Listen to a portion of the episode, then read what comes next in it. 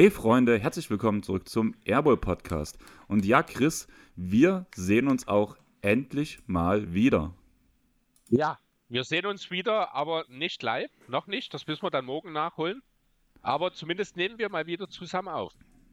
Ja, war ja lange Zeit geplant, eigentlich jeden Pod zusammen zu machen und dann hat sich jetzt wirklich wahrscheinlich über fünf, sechs Pods in Folge ähm, nicht ergeben, dass das halt so passiert ist. Yeah. Aber ja, heute wird es keine normale Season Preview geben, weil einer deiner Lieblingsspieler wurde ja getradet. Mhm. Und zu einem Team, was sich wahrscheinlich nicht so sehr freut.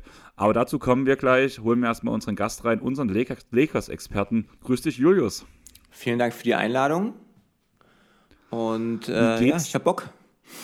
Wie geht's dir? Hast du ausgeschlafen mittlerweile? Konntest du Schlaf nachholen nach deiner etwas turbulenten Nacht? Äh, mir geht's gut. Ich brauche nicht viel Schlaf, Gott sei Dank. Aber es waren, äh, waren zwei, zwei wilde Tage mit wenig Schlaf, viel Aufregung durch den Damien Lillard Trade. Aber ja, das ist der Job. Darum macht man es, wegen solchen, wegen solchen Momenten.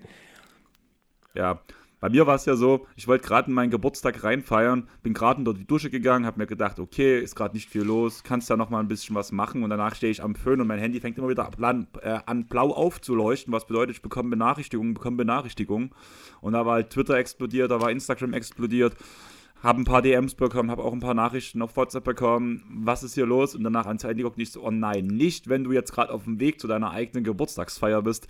Aber ja, was ist passiert? Die Milwaukee Bucks haben für Damien Lillard getradet. Das war auch das Einzige, was die Bucks erhalten haben. Portland hat im Gegenzug True Holiday, die Andre Ayton, Tumani Kamara, ähm, das war in der letzten Draft ein Late Second Rounder, den 2029er First der Bucks unprotected bekommen. Dazu kommt der 28er und 30er Swap. Und die Phoenix Suns erhalten dafür, dass sie die Andre Ayton in diesen Deal reingeschmissen haben. Yusuf Nurkic, Grayson Allen, Nasir Little und Keon Johnson. Bevor ich aber eure beiden Meinungen dazu hören würde, habe ich direkt als erstes, nachdem der Deal rauskam, einfach mal Jonathan Hammerer gefragt. Kannst du uns ein kurzes Snippet schicken? Und er hat gefühlt zwischen Tür und Angel einfach mal zusammengeführt, äh, wie sich derzeit so ein Bugs-Fan fühlt. Und ich würde sagen, das werden wir euch jetzt erstmal reinspielen. Und let's go. Hi Leute, ja, Damien Lillard ist jetzt ein Milwaukee Buck und ich versuche manchmal kurz zusammenzufassen und meine Gedanken zu bringen. Ist natürlich eine, im Vakuum gesehen eine unglaublich geiles Pairing. Ähm, Lillard einer der besten Pull-Up-Schützen, aber auch sonst finde ich sehr unterschätzter ähm, Driver, guter Playmaker, einfach ein Spieler, der offensiv Janis sehr gut komplementiert. Janis Lillard Pick and Roll wird wahrscheinlich einer der unaufhaltsamsten Plays der ganzen NBA sein. Ähm, du hast einen Spieler, der sobald er über die Mittellinie geht, quasi so gefährlich ist wie Steph Curry und Janis einer der besten Rim Running Bigs der Liga. Ähm, ich finde den Kader auch drumherum weiterhin offensiv sehr ansprechend. Man hat mit Middleton noch einen super, äh, super Creator quasi als dritte Option, der dann nochmal halt ganz neue Möglichkeiten auch für ihn eröffnet, wenn er halt neben, der es auch noch neben Lillard spielt. Ich wünsche mir, dass da halt sehr viele Plays gelaufen werden mit den dreien, ob das jetzt ein Spain Pick and Roll ist, so Screen, the Screen Action und so weiter das könnte offensiv sehr gut werden. Ich erwarte nichts anderes, als dass man offensiv eine der besten Offenses der Liga wird. Ähm, und gerade in den Playoffs sollten sich diese Probleme in der Halfcourt Offense jetzt endlich gelöst haben. Was natürlich wehtut, ist der Verlust von Holiday. Da muss ich auch einfach sagen, er war quasi der Spieler, der die Bucks diesen finalen Step zur Championship gebracht hat. Ich bin ihm unglaublich dankbar, war immer einer meiner Lieblingsspieler. Tut weh, aber man kann jetzt auch nicht leugnen, dass er halt in den Playoffs offensiv jedes Mal enttäuscht hat. Und ich glaube deswegen, dass für diesen Win Now die nächsten zwei, drei Jahre ein deutliches Upgrade ist. Ähm, sind die Bucks jetzt, weil ich auch jetzt oft gehört habe, dass die Bucks quasi jetzt automatisch der Favoriten, das beste Team sind, muss ich ehrlich sagen, ein bisschen gegensteuern. Ich finde, man hat sich stark gebessert, man ist auch ein absoluter Contender, alles außer Finals-Teilnahme wäre eine große Enttäuschung, will ich gar nicht reden, reden. Aber die Bucks haben trotzdem noch ein paar Schwächen, die man jetzt nicht übersehen sollte. Ähm, außer Janis und Lopez sind da einfach wirklich gar keine überdurchschnittlichen Verteidiger mehr. Im Kader Crowder hat abgebaut, Middleton sah nach der Verletzung nicht mehr so gut aus. Und ähm, das könnte halt trotzdem in den Playoffs ein Problem werden. Ich glaube trotzdem, dass wenn du halt Lopez und Janis hinten drin hast, dass das für die Regular Season trotzdem reicht, um eine überdurchschnittliche Offense zu sein. Ähm, ab den Playoffs bin ich mir da aber noch ein bisschen unsicher und hoffe, dass da vielleicht noch der ein oder andere kleine Move passieren kann, wenn man das ein bisschen verbessert.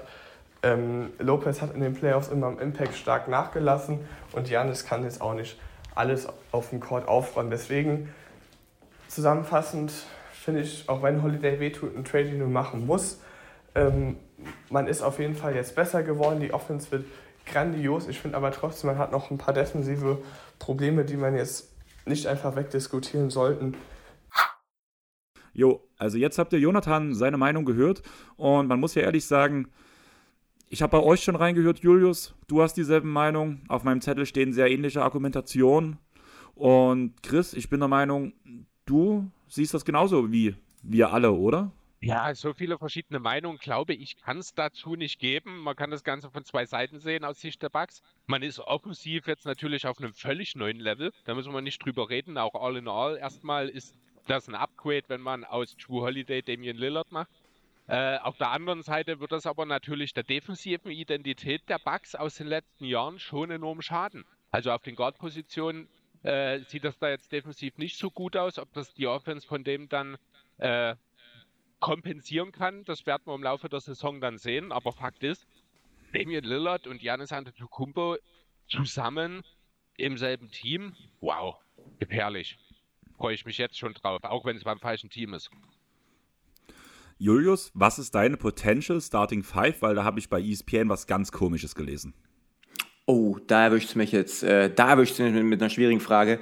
Ähm, also Dame wird schon starten.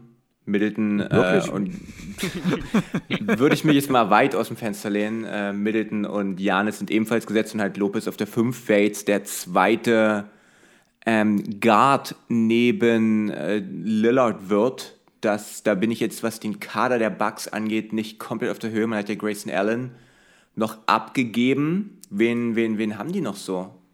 Malik wen haben die Bucks noch so? Pat Connaughton sind eigentlich die beiden, oder? Ja, dann wird es schon Connaughton machen. Ich denke auch Connecten, aber was ich krass fand, ESPN hat direkt erstmal ein Bild rausgehauen, Potential Starting Five der Milwaukee Bucks und die haben davon geschrieben, dass Dame auf der 1 spielt, Middleton auf der 2, Jannis auf der 3 Portes auf der 4 und Lopez uh, auf der 5. Ja, das ist natürlich auch eine Überlegung wert. Also ich meine, die, die Kombination aus Lopez und Portes, die haben die Bugs in der Vergangenheit auch so schon ab und zu mal gespielt. Warum nicht super groß gehen? Äh, außer Jannis sind auch alles solide Schützen letzten Endes. Also es gibt da durchaus Argumente dafür. Das ist jetzt defensiv, ich glaube, auch nicht so anfällig, äh, wie man im ersten Moment vielleicht denken mag.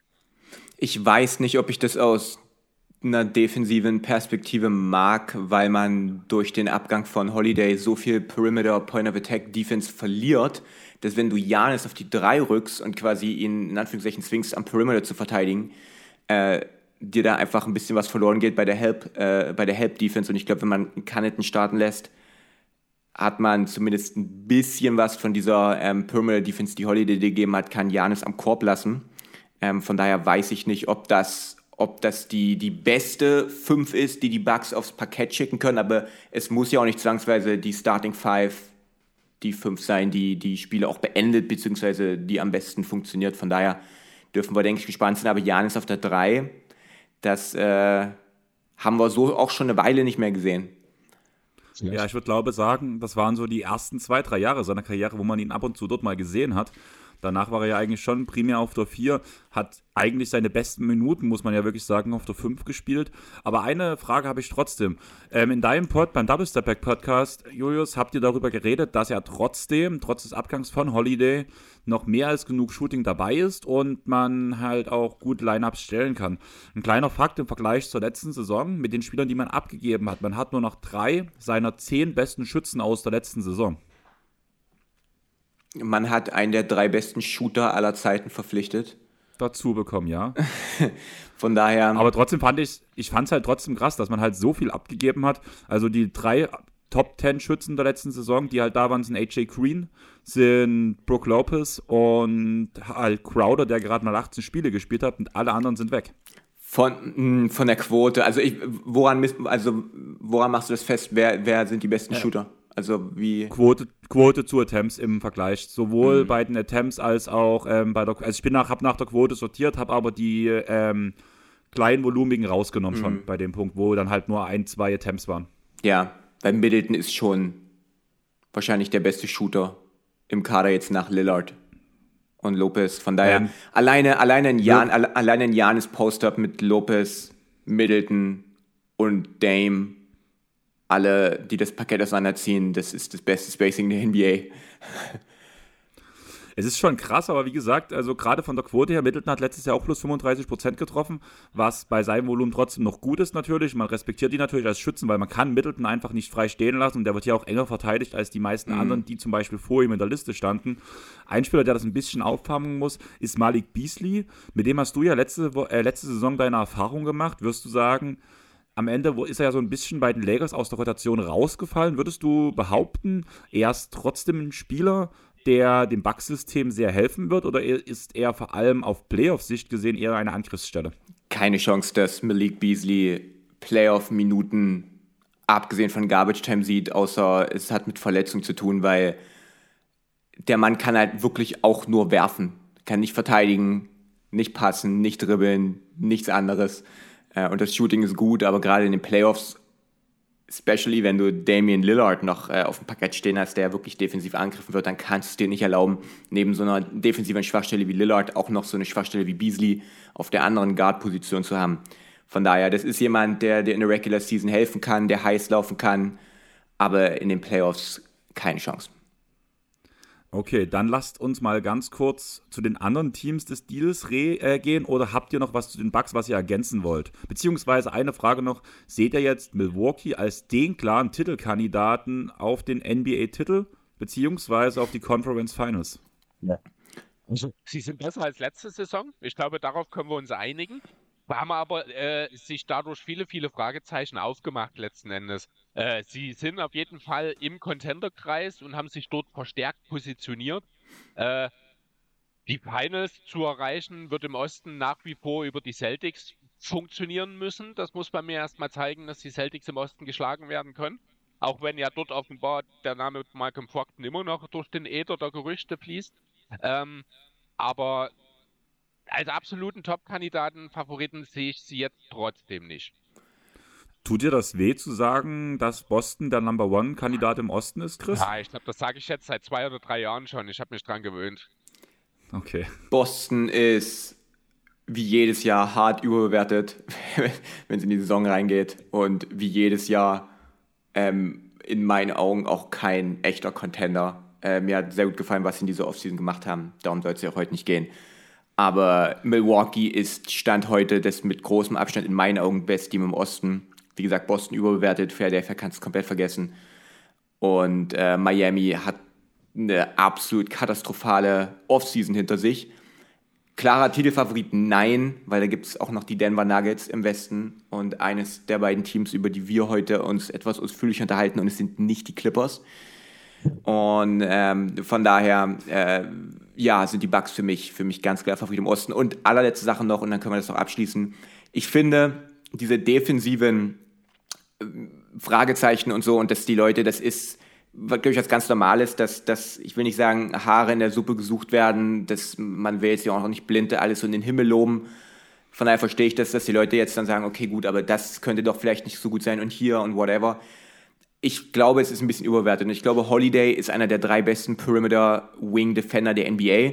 Aber wir haben letztes Jahr in den Playoffs gesehen, was Jimmy Butler gemacht hat mit Drew Holiday und wie wenig Einfluss ein, ein einzelner individueller Flügelverteidiger auf die komplette Defense haben kann, haben wir auch gesehen. Jimmy Butler hat wie viele Punkte pro, äh, pro Spiel gemacht gegen, gegen die äh, Bucks in der ersten Runde? Es war komplett absurd und er wurde immer von Holiday verteidigt und Holiday hat kein Land gesehen gegen ihn. Und klar wird, er, wird das schaden, dass er weg ist, aber das, was man dafür am offensiven Ende bekommt, ist so unfassbar viel wertvoller, dass es das, glaube ich, einfach, ähm, ja, trotzdem ein fantastischer Deal ist und dass die Bugs um Welten besser sein werden, als sie es im letzten Jahr waren. Ja. Gehe ich im Großen und Ganzen mit. Wie gesagt, Celtics bin ich trotzdem Fan und bin immer noch bei, im Osten geht für mich erstmal nichts über die Celtics, muss ich ehrlich sagen. Da muss ich mich Chris anschließen. Aber Julius, du hast Miami schon angesprochen. Ich, ähm, ich, ich würde noch eine Frage aus Sicht der Bugs einstreuen hier an der Stelle. Äh, mit Holiday, mit Allen zwei Starter abgegeben, dazu ein ungeschützter Erstrundenpick aus äh, für ein, in einer Zeit, in der die Bugs wahrscheinlich nicht mehr contenten werden und zwei Swaps, die ungeschützt direkt drumherum liegen. Ist das vielleicht zu viel? Das Risiko wäre, dass Janis nächstes Jahr ein Trade fordert. Das, das ist ja die nächste Sache. Das ist, genau, er wäre nächstes Jahr Free Agent geworden und was man nicht vergessen darf, und das sagen wir immer wieder, es ist nicht das gleiche jetzt, aber die Clippers haben damals nicht all das für Paul George alleine ausgegeben, sondern sie haben, wussten, sie bekommen Kawhi. Und es ist, wie gesagt, hier nicht die gleiche Situation, aber die Bucks haben hier nicht all das nur für Damian Lillard abgegeben, sondern die haben, sie haben es auch abgegeben, um Janis zu zeigen, wir machen hier was, bleib bei uns. Ja, das sehe ich ganz genauso. Er hat ja auch mal so, es gab ja diesen Tweet, wo es halt auch darum ging, wo er so ein bisschen, sag ich mal, getampert hat, um Richtung Lillard was zu bewirken, sag ich mal so. Und er hat jetzt seinen Willen bekommen und das ist halt auch klar, das denke ich mal, das klare Commitment, dass er jetzt verlängern wird bei den Bucks. Obwohl die ganze Sache ja ohne Zutun von Janis gelaufen ist. Also das habe ich mhm. heute Vormittag erst gelesen, dass ja die Bucks das alles gemacht haben, ohne Janis zu informieren. Aber Gerüchten zufolge. Ja Gerüchten zufolge, aber das scheint ja jetzt in Milwaukee auch nicht ganz große Wellen zu schlagen. Von daher ist von der Seite offenbar auch alles okay. Ja, äh, wollen wir kurz über die Blazers reden? Ich finde, die haben das Oder auch Miami? gut gemacht. Oh, ach nee, Miami war mal erstmal. Ja, genau, Andreas. Ich habe dir deine Überleitung versammelt genau. vorhin.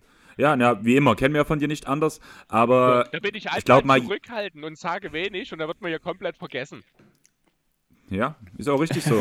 und auf jeden Fall, Miami können wir ja wahrscheinlich sehr kurz halten. Mich würde einfach interessieren, ihr seht es wahrscheinlich genauso wie ich, Miami hat sich komplett verzockt in der ganzen Sache, auch in der ganzen Planung in der Offseason im Endeffekt jetzt. Wo landet Miami in dieser Regular Season? Also ich sehe sie maximal, oder ich sehe sie wieder im Play-In. Ich sehe keine Chance auf einen Platz außerhalb der Play-Ins. Spielt das eine Rolle für Miami? Kann es. Also, ja, also wir müssen nicht drüber reden, dass die Heat bei weitem nicht dasselbe Team sind wie, sind wie letzte Saison. Man hat mit Vincent, mit Spruce zwei wichtige Spieler abgegeben. Ich glaube, das sind noch nicht mal alle. Irgendjemanden habe ich nicht auf dem Schirm gerade, ich glaube. Äh, man hat äh, sehr, sehr viel auf die Karte Damian Lillard gesetzt. Man hat aber auch dasselbe in den vergangenen Jahren bei Bradley Beal gemacht. Man hat dasselbe bei Kevin Durant gemacht. Und bei wem noch? Der erste, äh, Donovan Mitchell. Das sind ja alles äh, na, große Namen gewesen, wo die Heat eigentlich in einer Form, in irgendeiner Form eine Favoritenrolle zugesprochen wurde und trotzdem hat es wieder nicht geklappt.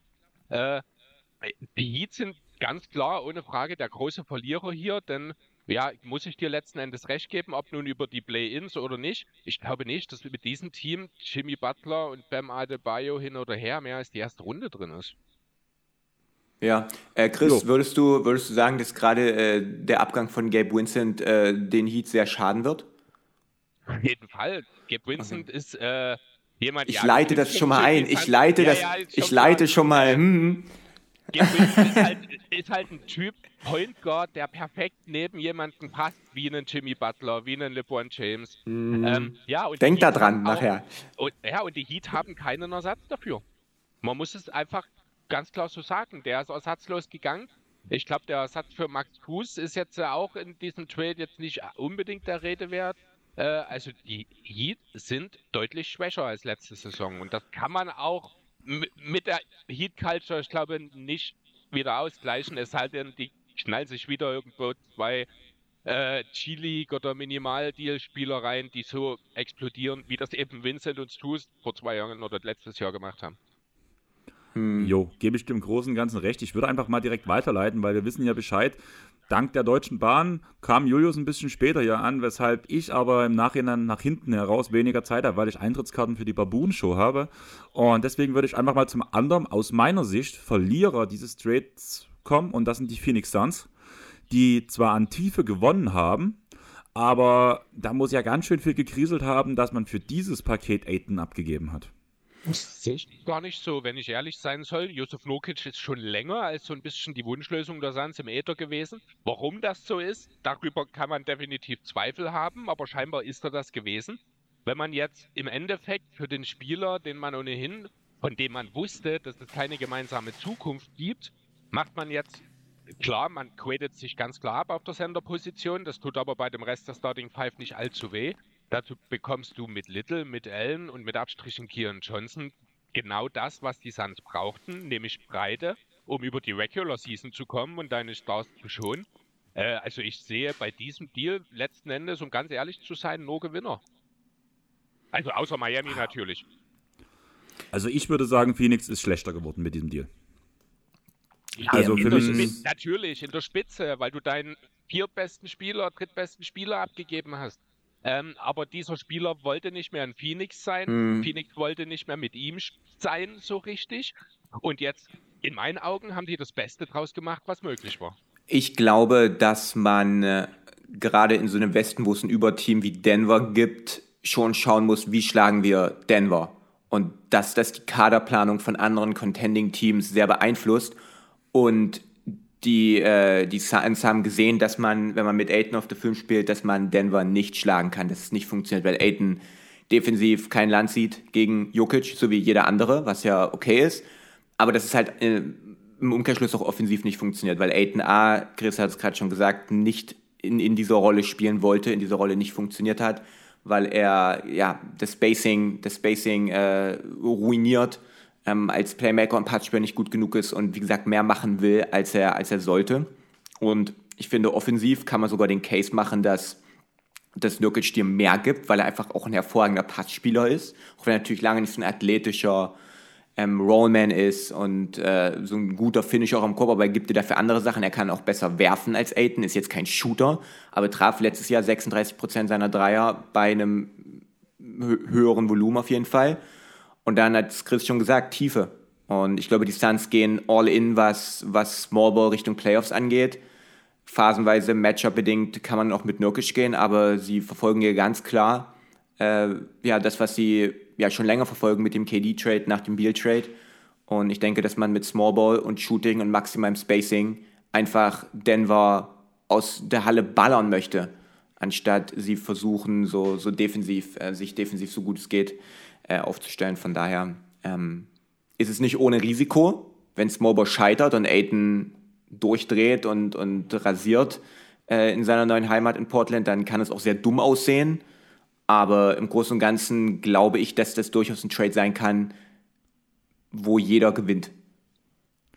Ähm, sind wir uns bei dem Punkt vielleicht einig, dass der Floor nach dem Deal höher ist für Phoenix, aber das Ceiling höher gewesen wäre mit Aiden? Weil wenn wir eine Preview für die Suns ah. gemacht hätten, wäre gern mein ganz klarer X-Faktor gewesen. Ja. Aber warum? Aiton, Aiton ist, ich hab's, im, es kommt ein Video, ich weiß nicht, wann eure Folge droppt, aber Sonntag kommt das Video. Sonntag der, kommt die Folge. Der 25-jährige Aiton ist nicht besser als der 21-jährige Aiton. Er hat nichts Neues dazugelernt und er hat sogar Sachen verlernt, die er damals konnte. Und das ist sehr beunruhigend. Und so, also es wirkt für mich so, als ob die Suns froh sind, einfach, dass Aiton weg ist. So, dass die Suns glauben, wir sind besser ohne Aiton, egal was wir dafür bekommen. So, alles, was wir für ihn bekommen, ist noch ein Bonus. Obendrauf nehmen wir mit, aber alleine, weil er weg ist, sind wir besser. Und deswegen weiß ich nicht, ob ich das so unterschreiben würde. Ja. Nee, alleine dafür war es schon ein guter Deal letzten Endes. Also muss ich auch ganz ehrlich sagen, mir gefällt das aus Sicht der Suns gut. Man äh, hat auch für die Regular Season zumindest die Möglichkeit, den einen oder anderen Big Man zu testen hinter Nokic, um diesen vielleicht auch die eine oder andere Pause zu geben, damit er eben fit ist für die Playoffs, denn das wird schon wichtig sein. Denn wenn es drauf ankommt, ist der der einzige wirklich relevante große Körper im Kader.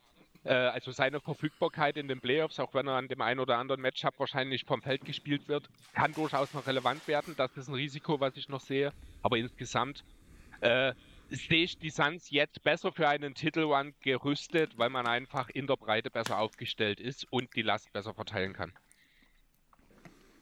Ähm, ja, ich verstehe Ihre Punkte. Wie gesagt, das war ja mein Anfangstaker. Es muss ganz schön gekriselt haben zwischen Aiden und den Suns. Es gab ja zwischendurch, nachdem Williams weg war, nachdem Chris Paul weg war, waren ja die Aussagen, am Ende sind, sind die Wogen jetzt vielleicht geklettert, weil die zwei Störenfriede von Aiden vielleicht jetzt weg sind. Das war ja so ein bisschen die Aussage. Und anscheinend ist es aber nicht so und deswegen, wenn man Aiden immer noch loshaben wollte und das natürlich auch dann irgendwo klar kommuniziert hat, aufgrund der Vergangenheit, ist das natürlich ein guter Deal in der Breite. Allerdings muss man halt auch sagen, dass der beste Spieler in dem Deal, den man bekommen hat, was wahrscheinlich Grayson Allen ist, der letzte Playoffs auch immer wieder attackiert wurde und der ähm, ja auch ein auslaufender Vertrag ist. Ja, der aber auch hinter Biel und Booker in relevanten Spielen nur bedingte Minuten sehen wird.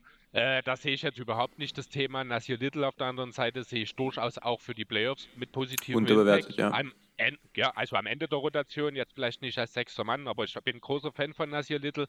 Äh, mir gefällt das wirklich gut, was die, äh, was die Suns hier draus gemacht haben. Ich kann es wirklich nicht anders sagen. Dann lasst uns ganz kurz noch zu Portland springen. Ich finde, da, dass der Deal halt ziemlich geil für Portland ist. Mit Aiden bekommt man jemanden, den man austesten kann, der im Idealfall auch ganz schön gut zu Scoot passen könnte, muss man ja ehrlich sagen. Dazu die Picks und die Swaps haben wir ja schon angesprochen, die könnten sehr viel wert sein. Zu dem Zeitpunkt, wenn die kommen, ist Janis aus seiner Prime raus. Damian Lillard wahrscheinlich nicht mal mehr in der NBA, weil er vielleicht zu alt geworden ist. Okay. Chris Middleton vielleicht genau dasselbe wie mit Damian Lillard und man hat halt auf die nächsten Jahre alle seine Assets schon verbraten an Bucks Stelle, also man kommt halt auch nicht an so viel gutes junges Talent ran, also die drei, also der Pick und die zwei Swaps können echt viel wert sein. Der Blazers, man hat genau das bekommen, was man letzten Endes wollte. Man hat Picks bekommen, die am Ende irgendwann mal sehr, sehr viel wert sein werden. Man hat äh, ein Talent bekommen, das vielleicht nicht mehr das Alter eines Talentes hat, aber durchaus in der einen oder anderen Ecke noch als solcher betrachtet wird und von dem ich mir wirklich vorstellen kann, dass er mit Spielern wie Henderson, mit Sharp mm. äh, schon vielleicht wirklich gut funktionieren kann. Und man hat indirekt in Form von True Holiday das Potenzial, nochmal ein oder zwei First Rounder mm. extra zu holen. Super. Also hier gegenüber den Heat so lange ja, breitbeinig dagestanden zu haben, hat sich absolut gelohnt. Auf jeden Fall, großer Fan von dem, was Portland gemacht hat, dass sie A für sich das meiste rausgeholt haben, gleichzeitig aber auch Lillard zumindest zwei seiner drei Wünsche erfüllt haben. Erstens, dass er getradet wird und zweitens, dass er in der kommenden Saison um den Titel mitspielen kann. Man hat hier nicht nachgegeben, man hat sich hier nicht auf der Nase rumtanzen lassen, man hat sich die Zeit genommen und das wirklich perfekt gelöst. Wir müssen natürlich abwarten, was man jetzt aus Holiday macht. Wenn man jetzt den Holiday-Trade verkackt, dann äh, und den für einen Second Rounder irgendwo hinschippt, was natürlich nicht passieren wird, aber deswegen, ähm, ehe wir das nicht wissen, können wir das natürlich nicht final bewerten, aber man hat die große Chance, Holiday, ich glaube, Starting-Preis war irgendwie zwei First Rounder, was ich jetzt heute gelesen hatte. Das wäre schon ganz gut und es soll wohl auch Teams geben, die bereit sind, mehr zu bezahlen für Joe Holiday. Und dann ist das ein, ist das ein klasse Move. Und wie gesagt, Aiden, wir haben ihn jetzt gerade ein bisschen runtergemacht, aber der Mann hat Potenzial, der hat vor drei Jahren einen der effizientesten Playoff-Runs in der NBA-Geschichte gespielt und war integraler Bestandteil an beiden Enden des Parketts von einem Finals-Team, was zwei Siege weg von dem Titel war.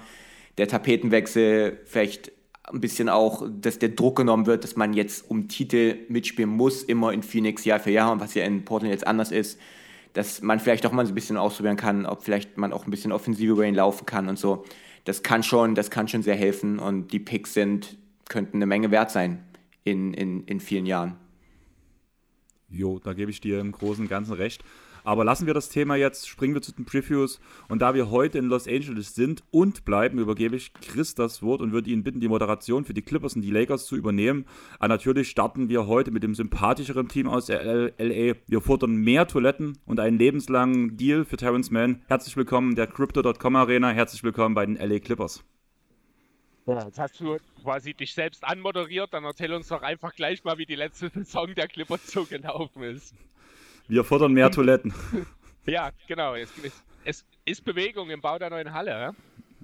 Ja? und ich weiß gar nicht, ob ich das so toll finde, dass, es, dass die Clippers nächste Saison, also jetzt nicht die kommende, sondern wirklich die nächste Saison danach, ähm, schon in die Halle umziehen, weil ich hätte vielleicht sonst ein bisschen andere Zukunftspläne gehabt, als die Clippers sie es jetzt wahrscheinlich haben werden.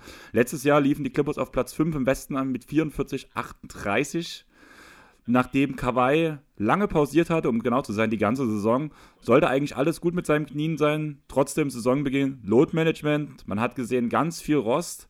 das konnte er im Laufe der Saison abschütteln. Trotzdem gab es halt einige Dinge, die in dieser Saison komisch waren und die halt aufgefallen sind. Tai Lu wirkte lustlos hat wenig an der Seitenlinie adjusted, hat wenig probiert, was untypischer für ihn war. So hat es zum Beispiel Rocco getroffen, also Robert Covington, der komplett aus der Rotation rausgeflogen ist. Obwohl, wo ich sagen muss, wenn er mal gespielt hat, hat er gute Minuten für die Clippers gespielt, vor allem vom Dreiervolumen und auch von den defensiven Anlagen sah das immer sehr gut aus, wenn er in der Rotation drin war, weil er einfach ein schlauer Help-Defender ist und das auch über die Jahre nicht verlernt hat.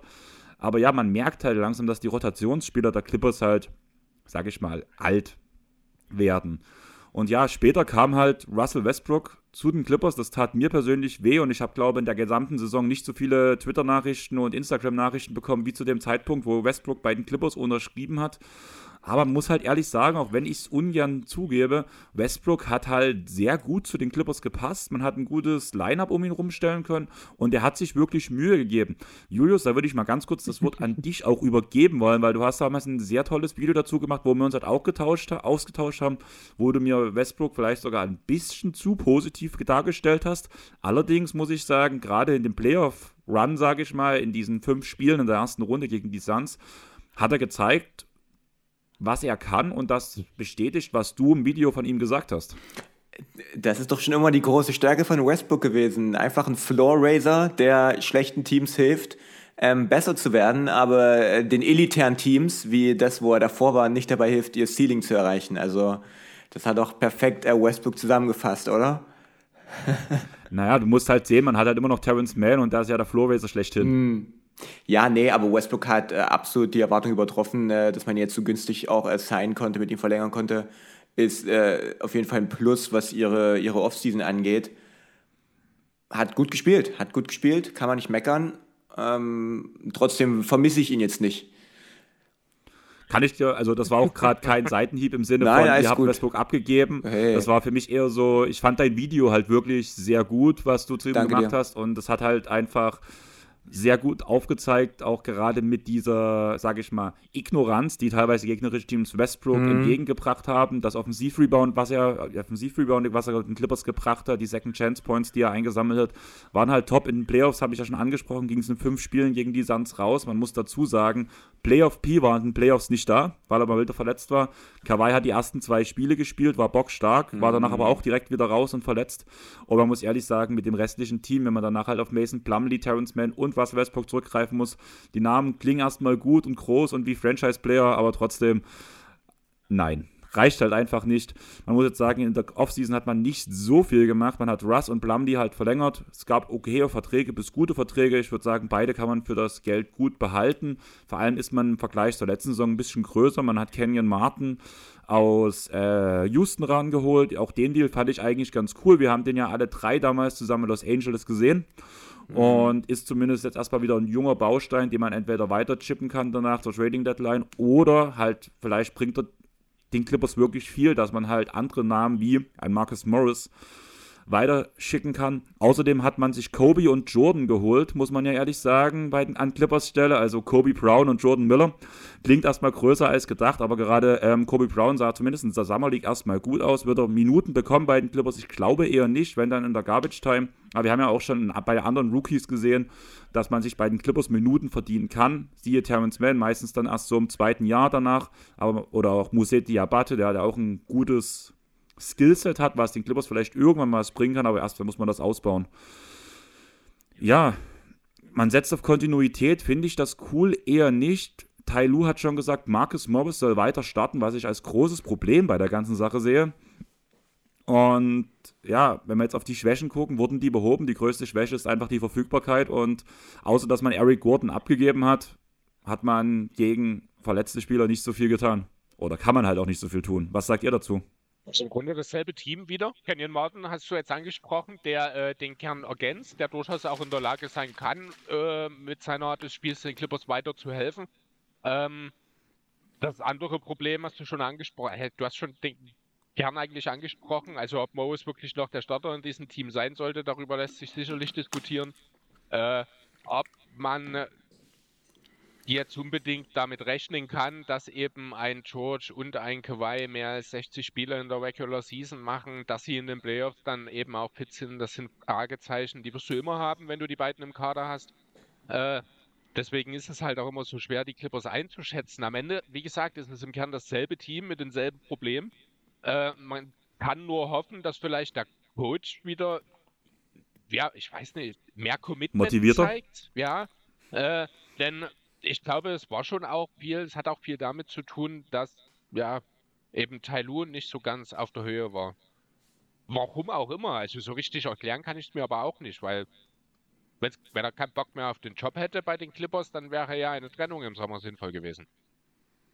Ja, sehe ich halt auch so. Finde ich halt schwierig. Aber meine Frage an euch wäre jetzt erstmal, wie wären, wie eure Starting Five? Weil ich würde zum Beispiel Russell Westbrook gern, sehr gern von der Bank sehen, als Leader von der Bank, muss ich ganz ehrlich sagen. Terrence Mann wieder in der Starting Five, wieder das ähm, Playmaking in der Starting Five halt so ein bisschen über die Masse auffangen, dass man halt Mann, George, Kawhi Batum statt Morris und Subac auf dem Feld hat. Ich finde, das eigentlich war letzte Saison das beste Lineup, was man spielen konnte, das effizienteste vor allem. Und mit dem würde ich eigentlich gern weitergehen. Und wenn du danach von der Bank einen Russell Westbrook, einen Marcus Morris, Norman Powell, äh, ein Amir Coffee etc. bringen kann, man muss halt ehrlich sagen, die Clippers sind immer noch tief. Die Clippers sind älter, aber immer noch tief. Ja, also das wäre auch meine, meine Starting Five, beziehungsweise ich denke, das ist auch die beste Fünf ähm, und die fünf, mit der man, mit der man Spiel closen sollte. Und gerade Russ von der Bank gegen Second Units mit den äh, weniger guten äh, Bankspielern der Clippers dann äh, zusammen auf dem Parkett wäre auch, wäre auch mein Way to go. Zumal Norman Powell halt ja eigentlich auch ein ganz guter Shooter ist, den er nach trotzdem das Drive-and-Kick-Game von Russell Westbrook halt gut Mhm. unterstützen würde mit seinem Drive. Wenn du aber damit zum, ja gut, du nimmst damit ein bisschen Paul den Six-Man-Case weg, gibst ihm vielleicht sogar im besten Fall was in die Hand. Äh, an der Stelle, wenn das alles gut funktioniert, ähm, müsste man schauen, ob die beiden dann von der Bank zusammen auch wirklich funktionieren, ob die sich dann nicht vielleicht ein bisschen zu viel dann auch die Bälle wegnehmen, wo ich aber auch genau derselben Meinung bin wie du, ist was Batum angeht, auf der 4 als Stotter äh, quasi über Mo ist. Ich muss aber ganz ehrlich sagen, ich glaube nicht, dass Lou was auf die Bank setzen wird. Ich gehe schon stark davon aus, dass er das Stotter auf der 1 sein wird. Es sei denn, es kommt doch noch in irgendeiner Form ein James Harden Trade zustande, um den Namen einmal getroppt zu haben. Können wir mal ganz kurz über das Thema reden, wenn man halt vor allem Terrence Mann und wahrscheinlich Norman Powell abgeben müsste, würde das die Clippers wirklich so viel stärker machen? Also ich bin Ja. da kein Fan von. Also ich sehe immer noch äh, dasselbe Problem der Clippers, was sie seit Jahren haben, was man im Laufe der Zeit eben jetzt versucht hat, zuletzt mit Was, vorher mit Wall, mit wem auch immer schon vorher zu adressieren. Es gibt kein elitäres Playmaking in diesem Team. Äh, du kannst das nicht Paul George machen lassen, du kannst es nicht Kawhi, oder du solltest es nicht Kawhi machen lassen, äh, schon alleine deswegen, weil er von und hinten in anderen Rollen zu viel Kraft lassen muss. Ähm, das, das, was den Clippers fehlt, und das gibt dir halt auch Westbrook nur bedingt mit seiner Art des Spiels, ist jemand, der das Spiel immer ja, lesen kann und immer äh, auch strukturieren kann. Das ist das, woran es am Ende vielleicht auch in Vollbesetzung bei den Clippers auf dem ganz höchsten Level scheitern wird. Deswegen sage ich ja, es würde eine deutliche Verbesserung bringen. Ich Denn ich glaube, bin, defensiv kannst du, der Satz noch, defensiv kannst du ein Verstecken in diesem Team. Ich glaube, dass Harden bei all den Schwächen, die er mittlerweile hat und dass er mehr Trades fordert als, weiß ich nicht, äh, fällt mir jetzt kein guter Vergleich ein. Er fordert sehr viele Trades. Er macht weniges lieber, als äh, Trades zu fordern, wie es aussieht.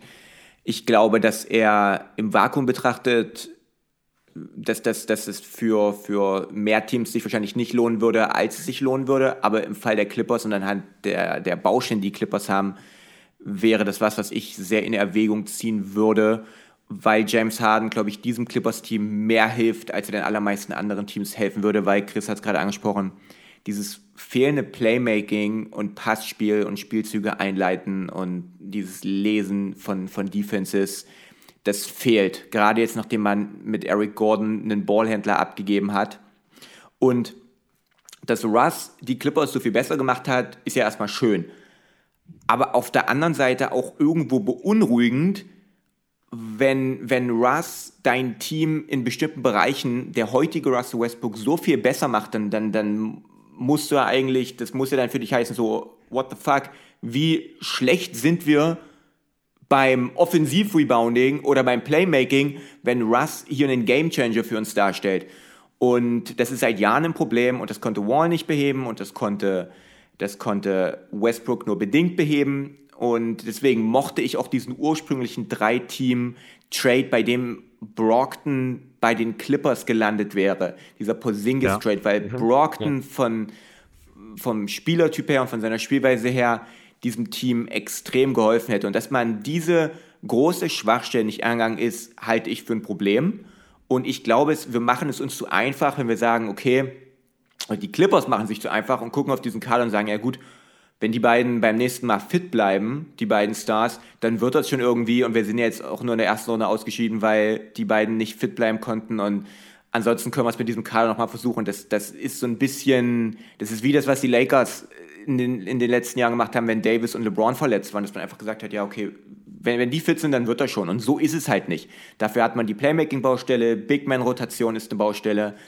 Ähm, unabhängig davon, dass es ja unwahrscheinlich ist, dass die beiden fit bleiben können. Das kommt ja auch noch mit dazu. Von daher bin ich kein besonders großer Fan von der, der Off-Season Free Agency und, und dem, was die Clippers da in diesem Sommer gemacht haben, um ehrlich zu sein. Kann ich alles unterschreiben, Julius, muss ich tatsächlich sagen, aber ich sehe halt ähm, James Harden an sich als Spieler nicht als das Puzzlestück, wenn du dafür Paul und Man abgeben musst. Weil die andere Rollen erfüllen, die in das Team besser reinpassen. Auch der Punkt Kontinuität ist dort wieder ein wichtiger Punkt, der halt dort einfach in dem Team auch einen großen Punkt spielt oder einen, großer, einen großen Faktor spielt. Ich hätte sehr gern Brockton bei den Clippers gehabt. Angeblich hier habe ich heute früh eine Push-Up-Benachrichtigung bekommen, ist man auch schon wieder in Gesprächen mit Brockton zu reden, dass er doch irgendwie bei den Clippers landet. Das wäre mir viel mehr wert als zum Beispiel ein James Harden, wo ich auch nicht weiß, ob das Commitment, was er jetzt bei den Clippers bringt, ob das in einem halben Jahr immer noch aktiv ist, was danach halt noch viel mehr einreißen könnte, gerade wenn wir halt den Blick richten oder weiter richten auf die Saison darauf wieder, wenn man in die neue Halle nach Inglewood umzieht ich, ich, glaube nicht, dass es noch allzu viel mehr einzureißen gibt. Das größte Problem ist, ich glaube wirklich bei den Clippers gerade das Timing mit der Halle. Äh, ich meine, es ist jetzt das wievielte Jahr, wo wir mit dem ein, äh, wo wir jetzt von den Clippers reden. Ich glaube, es ist das vierte jetzt, dass sie, wenn sie fit sind, äh, durchaus ein Contender sein können, aber wir wahrscheinlich keinen Contender der Clippers sehen, weil sie einfach nicht fit sein können. Ne? Ja. Das, das, ist ein Gamble, den ist man vor ein paar Jahren eingegangen. Damals hat es auch jeder gefeiert oder fast jeder. Also das war ja äh, durchaus ein Gewinn damals für die Clippers. Dummerweise ist es eben nicht so ausgegangen, wie man sich mm. vorgestellt hat. Jetzt hat man diese blöde Halle, die man in einem Jahr voll kriegen muss und hat ein Team, das in der Theorie wirklich, wirklich gut sein kann, das aber nie abruft und, muss man auch ganz ehrlich sagen, zu großen Teilen noch einfach ein Ablaufdatum hat ich würde sagen, nie abruft ist das, ist das falsche Wort, nie über eine gesamte Saison abruft. Einfach ja. aufgrund genau dieser Schwächen mit den Verletzungen, wo ich auch selbst, ich als Clippers-Fan kein Vertrauen mehr drin habe, dass halt zumindest ähm, Kawhi und Paul George ganz ehrlich, scheiß auf die, äh, auf die Regular Season. Ich habe kein Vertrauen darin, dass diese beiden Spieler vier Playoff-Runden fit sein können. Wenn wir davon ausgehen würden, dass halt wirklich der komplette Clippers-Kader fit und verletzungsfrei bleibt, habe ich schon einen Gedanken, oder kann man schon drüber reden, ob sie ein Championship-Contender mm. werden. Wären sie die Nummer 1-Contender? Aus meiner Sicht definitiv nein. Aber man wäre Contender mit in dem Kreis. Aber nur mit der Aussage, wenn man eine Versicherung abschließen könnte, diese Spieler bleiben fit und das wird nicht passieren aus meiner Sicht. Genau das ist das Problem. Und jetzt hast du sie halt blöd gesagt an der Backe und du kannst jetzt kein Rebuild einleiten. Das, eigentlich wäre Leider. diesen Sommer, eigentlich wäre diesen Sommer eine perfekte Situation gewesen, um mal den Markt zu sondieren. Angeblich war ja auch Anfang des Sommers zumindest mal ein bisschen Gerede da. Wie ernst das zu nehmen ist oder gewesen sein könnte, sei mal dahingestellt. Äh, aber Fakt ist, du kannst nicht kurz vor dem Umzug in eine neue Halle einen Rebuild einleiten und den dann in dem ohnehin schwierigen Lakers-Markt, der LA trotzdem die, nach wie vor ist. Die, die, kriegen die Halle, die kriegen die Halle nicht mal in Downtown LA voll. Und ja, dann eben, ziehen die eine Stunde raus ja, aus der Stadt. Und, und das ist ja das Problem. Und jetzt bist du, und du kannst nicht rebuilden jetzt mit der neuen Halle. Du musst jetzt die, die Schiene, die Karte George Kawhi unermüdlich, so lange wie sie da ist, musst du sie reiten und jedes Jahr wieder versuchen, das Bestmögliche aus einer Scheißsituation zu machen. Ja, gebe ich dir recht. Also wie gesagt, sehe ich halt ganz genauso. Also wir werden halt später nochmal zu dem Thema kommen, weil da werde ich auch noch so zwei, drei Worte zu dem Thema verlieren. Ähm, einen kleinen Punkt zur neuen Hallen nochmal, weil halt gerade Julius den Punkt die schaffen's, äh, gebracht hat, die schaffen es nicht mal Downtown voll zu kriegen. Inglewood ist tatsächlich die am meisten ähm, besiedelste Gegend von Los Angeles aber halt nicht das Viertel der Reichen und Schön, sondern da gibt es halt. Aber das ist ähm, Downtown LA auch nicht. Oder ja, gehen trotzdem eher die Reichen hin? Man, man, ist bürgerlicher oder man will bürgerlicher werden bei den Clippers. Das finde ich auch gut. Das ist, äh, finde ich, grundsätzlich eine Bewegung, äh, die ist zum einen einfach aufgrund der Lakers als Gegenpol eigentlich alternativlos in LA ist, muss man auch so sehen. Andererseits äh, ist es auch, hat es noch keinem Verein geschadet, ein bisschen fannäher sich zu präsentieren. Warum also nicht mitten da reinziehen und dort Nähe zeigen? Ich finde die Idee dahinter, alles ist ja gut. Nur wie gesagt, die Zeitschiene beißt sich gerade so ein bisschen in den Arsch. Genau. Ähm, sind wir uns einig, dass vom Spielstil halt alles auch so bleiben wird, dass die Drive-and-Kick-Offense, hm. Switch-Defending etc., weil dann würde ich das Thema vielleicht doch einfach überspringen. Da kann ich vielleicht auch noch so ein, zwei Takes zu den Lakers dann später mitbringen, je nachdem, wie schnell wir jetzt bei den Clippers durchkommen. Chris, du bist eigentlich der Moderator. Gefühlt mache ich es trotzdem wieder. Ja, alles wie immer. Also ich würde ja auch ja. gerne, aber du hast ja, du bist ja die ersten vier Punkte durchgerödelt, ohne dass irgendjemand was sagen konnte. Ich dachte, jetzt lasst ihn einfach mal. Ähm, ja, ich glaube, dann sind wir beim X-Faktor, was? Ähm, ja, so. Andreas, erzähl mir mal, wer ist denn dein X-Faktor in Clippers? Russell Westbrook, wen wundert's? Hey, meiner auch. Julius? Und jetzt der, sag bitte nicht die Verletzungsanfälligkeit, nein, weil die de, Doch, genau die. Wir haben jetzt schon sehr ausführlich darüber geredet, das ist ein bisschen langweilig, aber West, ja, aber im Endeffekt kann, also ist es egal, was Westbrook macht oder was er nicht macht oder irgendein anderer Faktor ist irrelevant, weil es alles darauf ankommt, ob diese beiden äh, fit sind oder ob sie halt nicht fit sind. Und so würde ich jetzt mal X-Faktor definieren. Ähm, Westbrook kann auf MVP-Niveau spielen und wenn, wenn der eigentliche X-Faktor, und zwar ob die beiden fit sind oder nicht, ist halt trotzdem abhängig davon, wie erfolgreich die Saison wird. Von daher würde ich, äh, auch wenn es jetzt die langweilige Antwort ist, aber der große X-Faktor ist, ob Kawhi und Paul George in den Playoffs am Start sind. Ich finde aber halt schon auch zumindest zu dem Thema, dass wir davon reden, Load-Management etc., Spieler müssen geschont werden. Klar, durch die neue Regelung wird das alles ein bisschen schwieriger, aber ganz ehrlich, da geht man halt zum Arzt, sagt, hier, ich habe Schnupfen und ich brauche mal einen Attest dafür, dass ich heute nicht spielen muss. Westbrook ist der Spieler wahrscheinlich, der in der Regular Season zumindest ähm, den beiden Pausen geben kann. Dabei ist aber besonders wichtig, dass Westbrook sich nicht als Teil einer sogenannten Big Three sieht, sondern dass er schon versteht, dass er halt irgendwo der Ersatzspieler ist, der vielleicht dann ein bisschen mehr Leistung übernehmen soll, wenn die anderen fehlen und vielleicht das Team dann ein bisschen mehr anführen kann, wenn er halt die anderen nicht vor der Nase hat. Und da sehe ich ihn halt einen wichtigen Punkt. Er ist ein guter ähm, Leader in der Kabine, das haben wir auch bei den Lakers gesehen, würde ich sagen. Aber er trifft halt viel zu viele dumme Entscheidungen. Allerdings sagt man ja auch, im Alter wird man weiser. Da hat Chris ja auch hm. schon einiges dran. Das müsst ihr ja, das müsst ihr ja wissen, ja. Also ich sag mal so, mein Handballspiel ist auch erwachsener geworden. Von daher, vielleicht schafft das Westbrook mit der Zeit auch noch. Und ich sag mir halt, wenn er halt dann doch irgendwann mal anfängt, mal drüber nachzudenken, was er ähm, beim Drive zum Korb macht, während er es macht und nicht vielleicht die Entscheidung schon vorher zu treffen, bevor er überhaupt einen Ball gefangen hat, wäre das schon viel wert. Und wenn er danach halt ein bisschen vielleicht ruhiger spielt und danach halt das Spiel ein bisschen mehr lenkt, auch für andere, ohne den Ball dabei in den Boden zu dribbeln, könnte ich mir schon vorstellen, dass ein Russell Westbrook zumindest in der Regular Season ähm, den beiden Stars Pausen geben kann. Genau, also ja. das ist eben der Punkt. Äh, den Westbrook in der Regular Season, den sehe ich gar nicht unbedingt als den unmittelbaren X-Faktor. Dafür sind die Clippers einfach auch zu breit aufgestellt für die Regular Season, selbst wenn George und Kawhi fehlen. Aber in den Playoffs kommt es natürlich darauf an. Die Frage ist, löst man das Playmaking-Problem vielleicht noch im Laufe der Saison anderweitig, dass die Rolle oder die Frage nach Westbrook als X-Faktor gar nicht mehr so groß ist? Ist er vielleicht das Thema? Fakt ist, äh, an ihm wird es auch so ein bisschen hängen an der Stelle. Ja, ob die Clippers am Ende ein Contender sind oder nicht, da kommen wir dann auch schon äh, zu den Best Case oder Worst Case Szenarien. Ähm, ich habe hier tatsächlich in meinem Best Case ein Szenario dastehen, wo es nicht ausgeschlossen ist, dass die Clippers zumindest um die Finals mitspielen. Setzt natürlich voraus, alle sind fit. Das Playmaking-Problem, das wir jetzt mehrfach angesprochen haben, wird in irgendeiner Form gelöst. Äh, also kann fast nicht von innen kommen, finde ich an der Stelle. Ähm, Load Management kann man durch die ganze Saison durchführen, weil eben keiner sich großartig verletzt, alle zusammen, äh, also alle auf genug Spiele kommen letzten Endes und man auch in den Playoffs fit bleibt. Dann glaube ich, wenn alles gut läuft, wenn die Matchups passen, dass zumindest die Conference Finals im Bereich des Möglichen sein könnten. Im absoluten Bestfall. Aber da muss wirklich alles zusammenkommen. Ich glaube, es gibt ein Szenario, in dem Kawhi Leonard nächstes Jahr im Frühling wie der beste Spieler der Welt aussieht und Paul George auch ähm, gesundheitlich da ist, wo er, wo er sehr ordentlichen Playoff-Basketball spielen kann.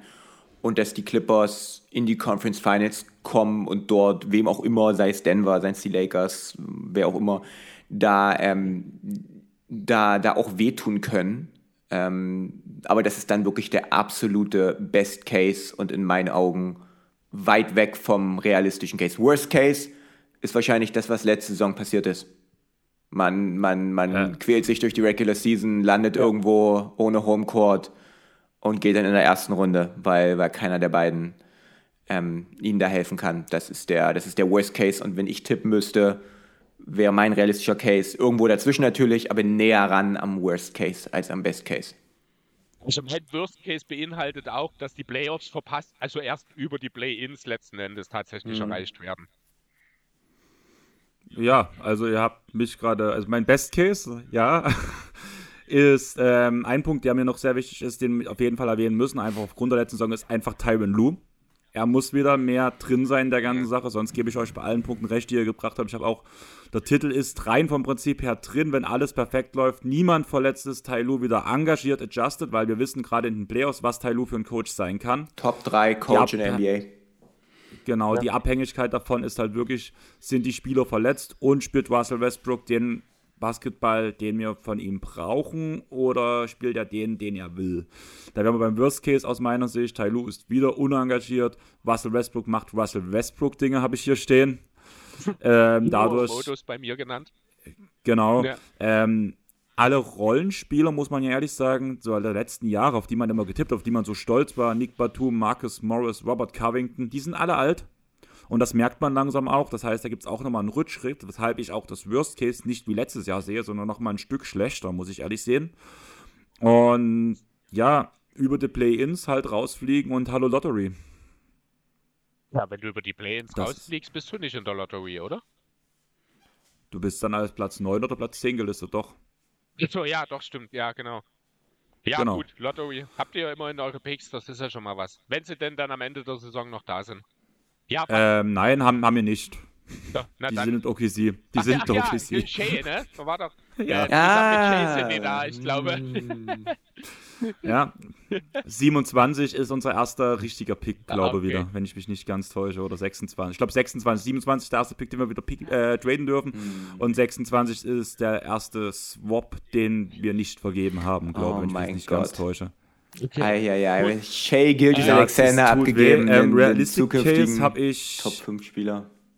Einen zukünftigen Top ja. 5 Spieler in der NBA abgeben, alle eine Draft Picks und trotzdem hat Taylor Swift mehr Banner im Staples Center als ihr, ey. Mann, Mann, Mann, Mann, Mann. ähm, für, fürs Protokoll, sie hat einen. also, also die Clippers haben schon, die Clippers haben Division Champion Banner der Clippers. Hä, wie, warte mal, ähm, oder oder diesen Banner, wo drauf steht, wie viele Regular Season Games sie in Folge gegen die Lakers gewonnen haben? Okay, äh, gehen wir weg davon. Andreas, erzähl mir mal was. Äh, was ist denn dein Hot Take? Ähm, darf ich meinen realistischen Case noch sagen? Achso, natürlich. Ja, ich wollte dich unterbrechen. Bin ich auch noch nicht. Aber ich muss auch dort bei dem Punkt leider eher Julius zustimmen. Ich bin auch eher am Worst Case dran. Ja. Auch weniger Sieger als letztes Jahr. Einfach aus dem Grund, die Spieler werden älter und ich habe einfach mal, weil es mich interessiert hat, mal, was schätzt ihr, wie viele Spiele hat Kawhi im Schnitt in den letzten fünf Jahren gemacht pro Saison?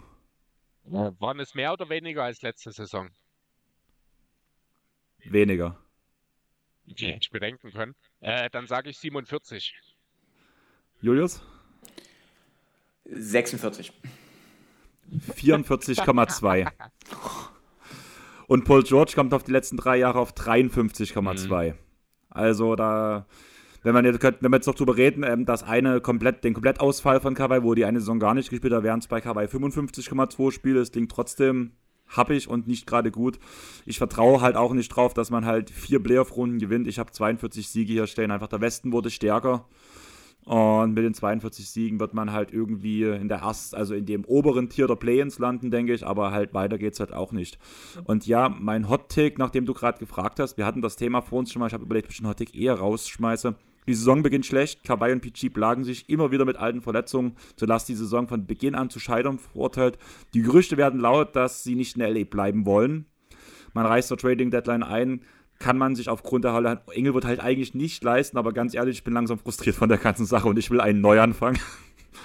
Ich glaube nicht, dass es so weit kommt, aber ganz ehrlich, wenn die beiden weg sind, dann ist einfach Platz für einen neuen Franchise-Player. Hallo Terrence Mann. Also dein Hot Take ist Rebuild im Februar. Verstehe ich das jetzt richtig? Weil davor schon alles schief ging, okay, ja. Okay, gut, das, ja. Ja, ist mir, ist, Fall, ist mir hot genug, ja. Ja. Ja. Julius, wie ist das bei dir? Tailu schmeißt hin im Januar. Oh, das halte ich fast für nee hot genug, wenn ich ehrlich sein soll. Nach der hm. letzten Er schmeißt hin. Nicht er, ja, ja, er wird entlassen, er schmeißt hin. Ja, okay, also, mh. also ich halte das tatsächlich aktuell für wahrscheinlicher, dass er geht, als dass die Clippers Echt? Feuer. Ja, ja, ja, das auf jeden Fall, aber hältst du es auch für mehr wahrscheinlich, dass er geht, als dass er bleibt? Das ist die große Frage ah, nach der letzten Saison kann ich mir durchaus vorstellen, dass er nach einem Monat oder zwei wirklich die Schnauze so vor. Ich, ich halte das für nicht ausgeschlossen. Es ist, äh, es ist hot genug, ja, doch, wahrscheinlich, aber es ist in meinen Augen äh, ein. Also ich würde dem schon durchaus eine gewisse realistische Chance geben, auf jeden Fall. Hm. Wahrscheinlich eine höhere so, als meine Hot ich sag mal so, also gerade die Tailu-Thematik, man, man hat gemerkt nach der letzten Offseason, dass ähm, Tailu frustriert war, auch mit dem, wie man mit dem Kader umgegangen ist. Was man, was man ihm in die Hand gegeben hat, um was zu verändern. Es ist wieder genau dasselbe Eben. passiert. Ja. Und das sehe ich als Riesenproblem und ich könnte mir vorstellen, dass Tailu wieder so angepisst in der Seitenlinie mhm. ist. Und ich würde vielleicht, du sagst Februar, ich sag, wenn ich das als Hottake formuliert hätte, hätte ich spätestens zu, zu den ja. Christmas Games gesagt. Ja. Ich habe Januar gesagt. Oder? Okay. Weiß gar nicht. Ich hätte Februar gedacht, aber ist, ist mhm. trotzdem ja. noch in diesem Jahr, wäre so mein. Ja, Punkt. also ich hätte auch. Äh, okay, einigen wir uns vielleicht darauf, Julius, damit es hot genug ist, muss man Weihnachten machen. Okay. Kriegen wir hin. das ist dann, dein, das ist dann dein, dein Weihnachtsgeschenk, dass du mich auslachen kannst. genau. Okay. Äh, mein Hottake dreht sich um eine Zahl. Das ist die Zahl 110. Könnt ihr euch vielleicht vorstellen, was es damit zu tun hat? Spiele von Kawaii und PG. Ja, also ich habe extra Nein. Mal, äh, ist, ist dir nicht hot genug oder ist dir zu hot? Also 110 Spiele zusammen. Letzte Saison waren es 108. Ich hatte eigentlich ich glaub, erst 100 dastehen, aber ich wollte nicht unter den Wert von letzter Saison gehen.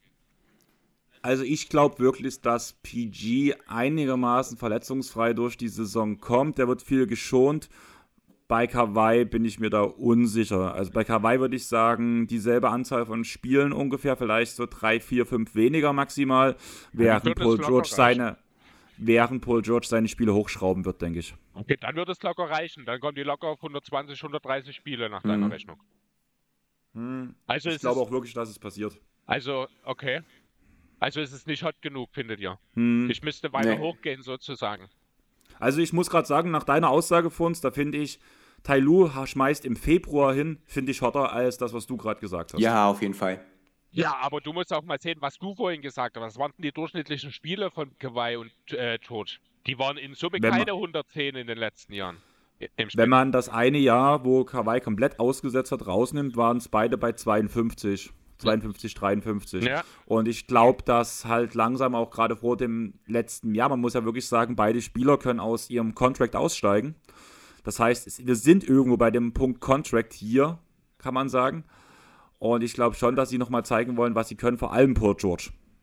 Also ich glaube, Kawhi, egal was er macht, der kriegt sein Next Deal irgendwo, auch wenn das jedem Team, glaube wehtut am Ende danach vor allem. Aber Paul George muss für seinen Max Deal arbeiten. Und Aber braucht er den Max Deal? Der hat ja nicht jetzt einen Podcast.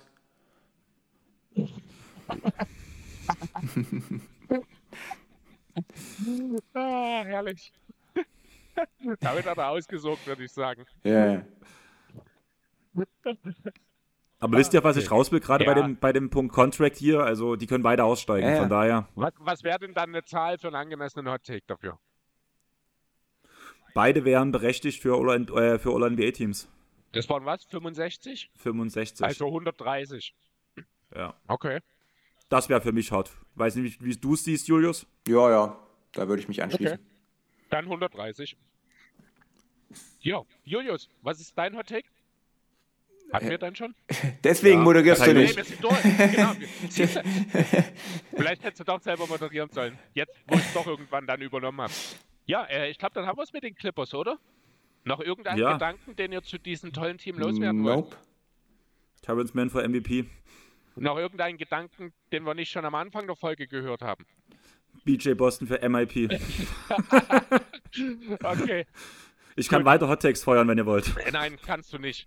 Ähm, ja, dann lasst uns zu der etwas strahlenderen Seite von Los Angeles gehen, würde ich sagen. Ähm, ja, den Los Angeles Lakers, die letztes Jahr fast schon unerwartet bis in die Conference Finals durchgedrungen waren.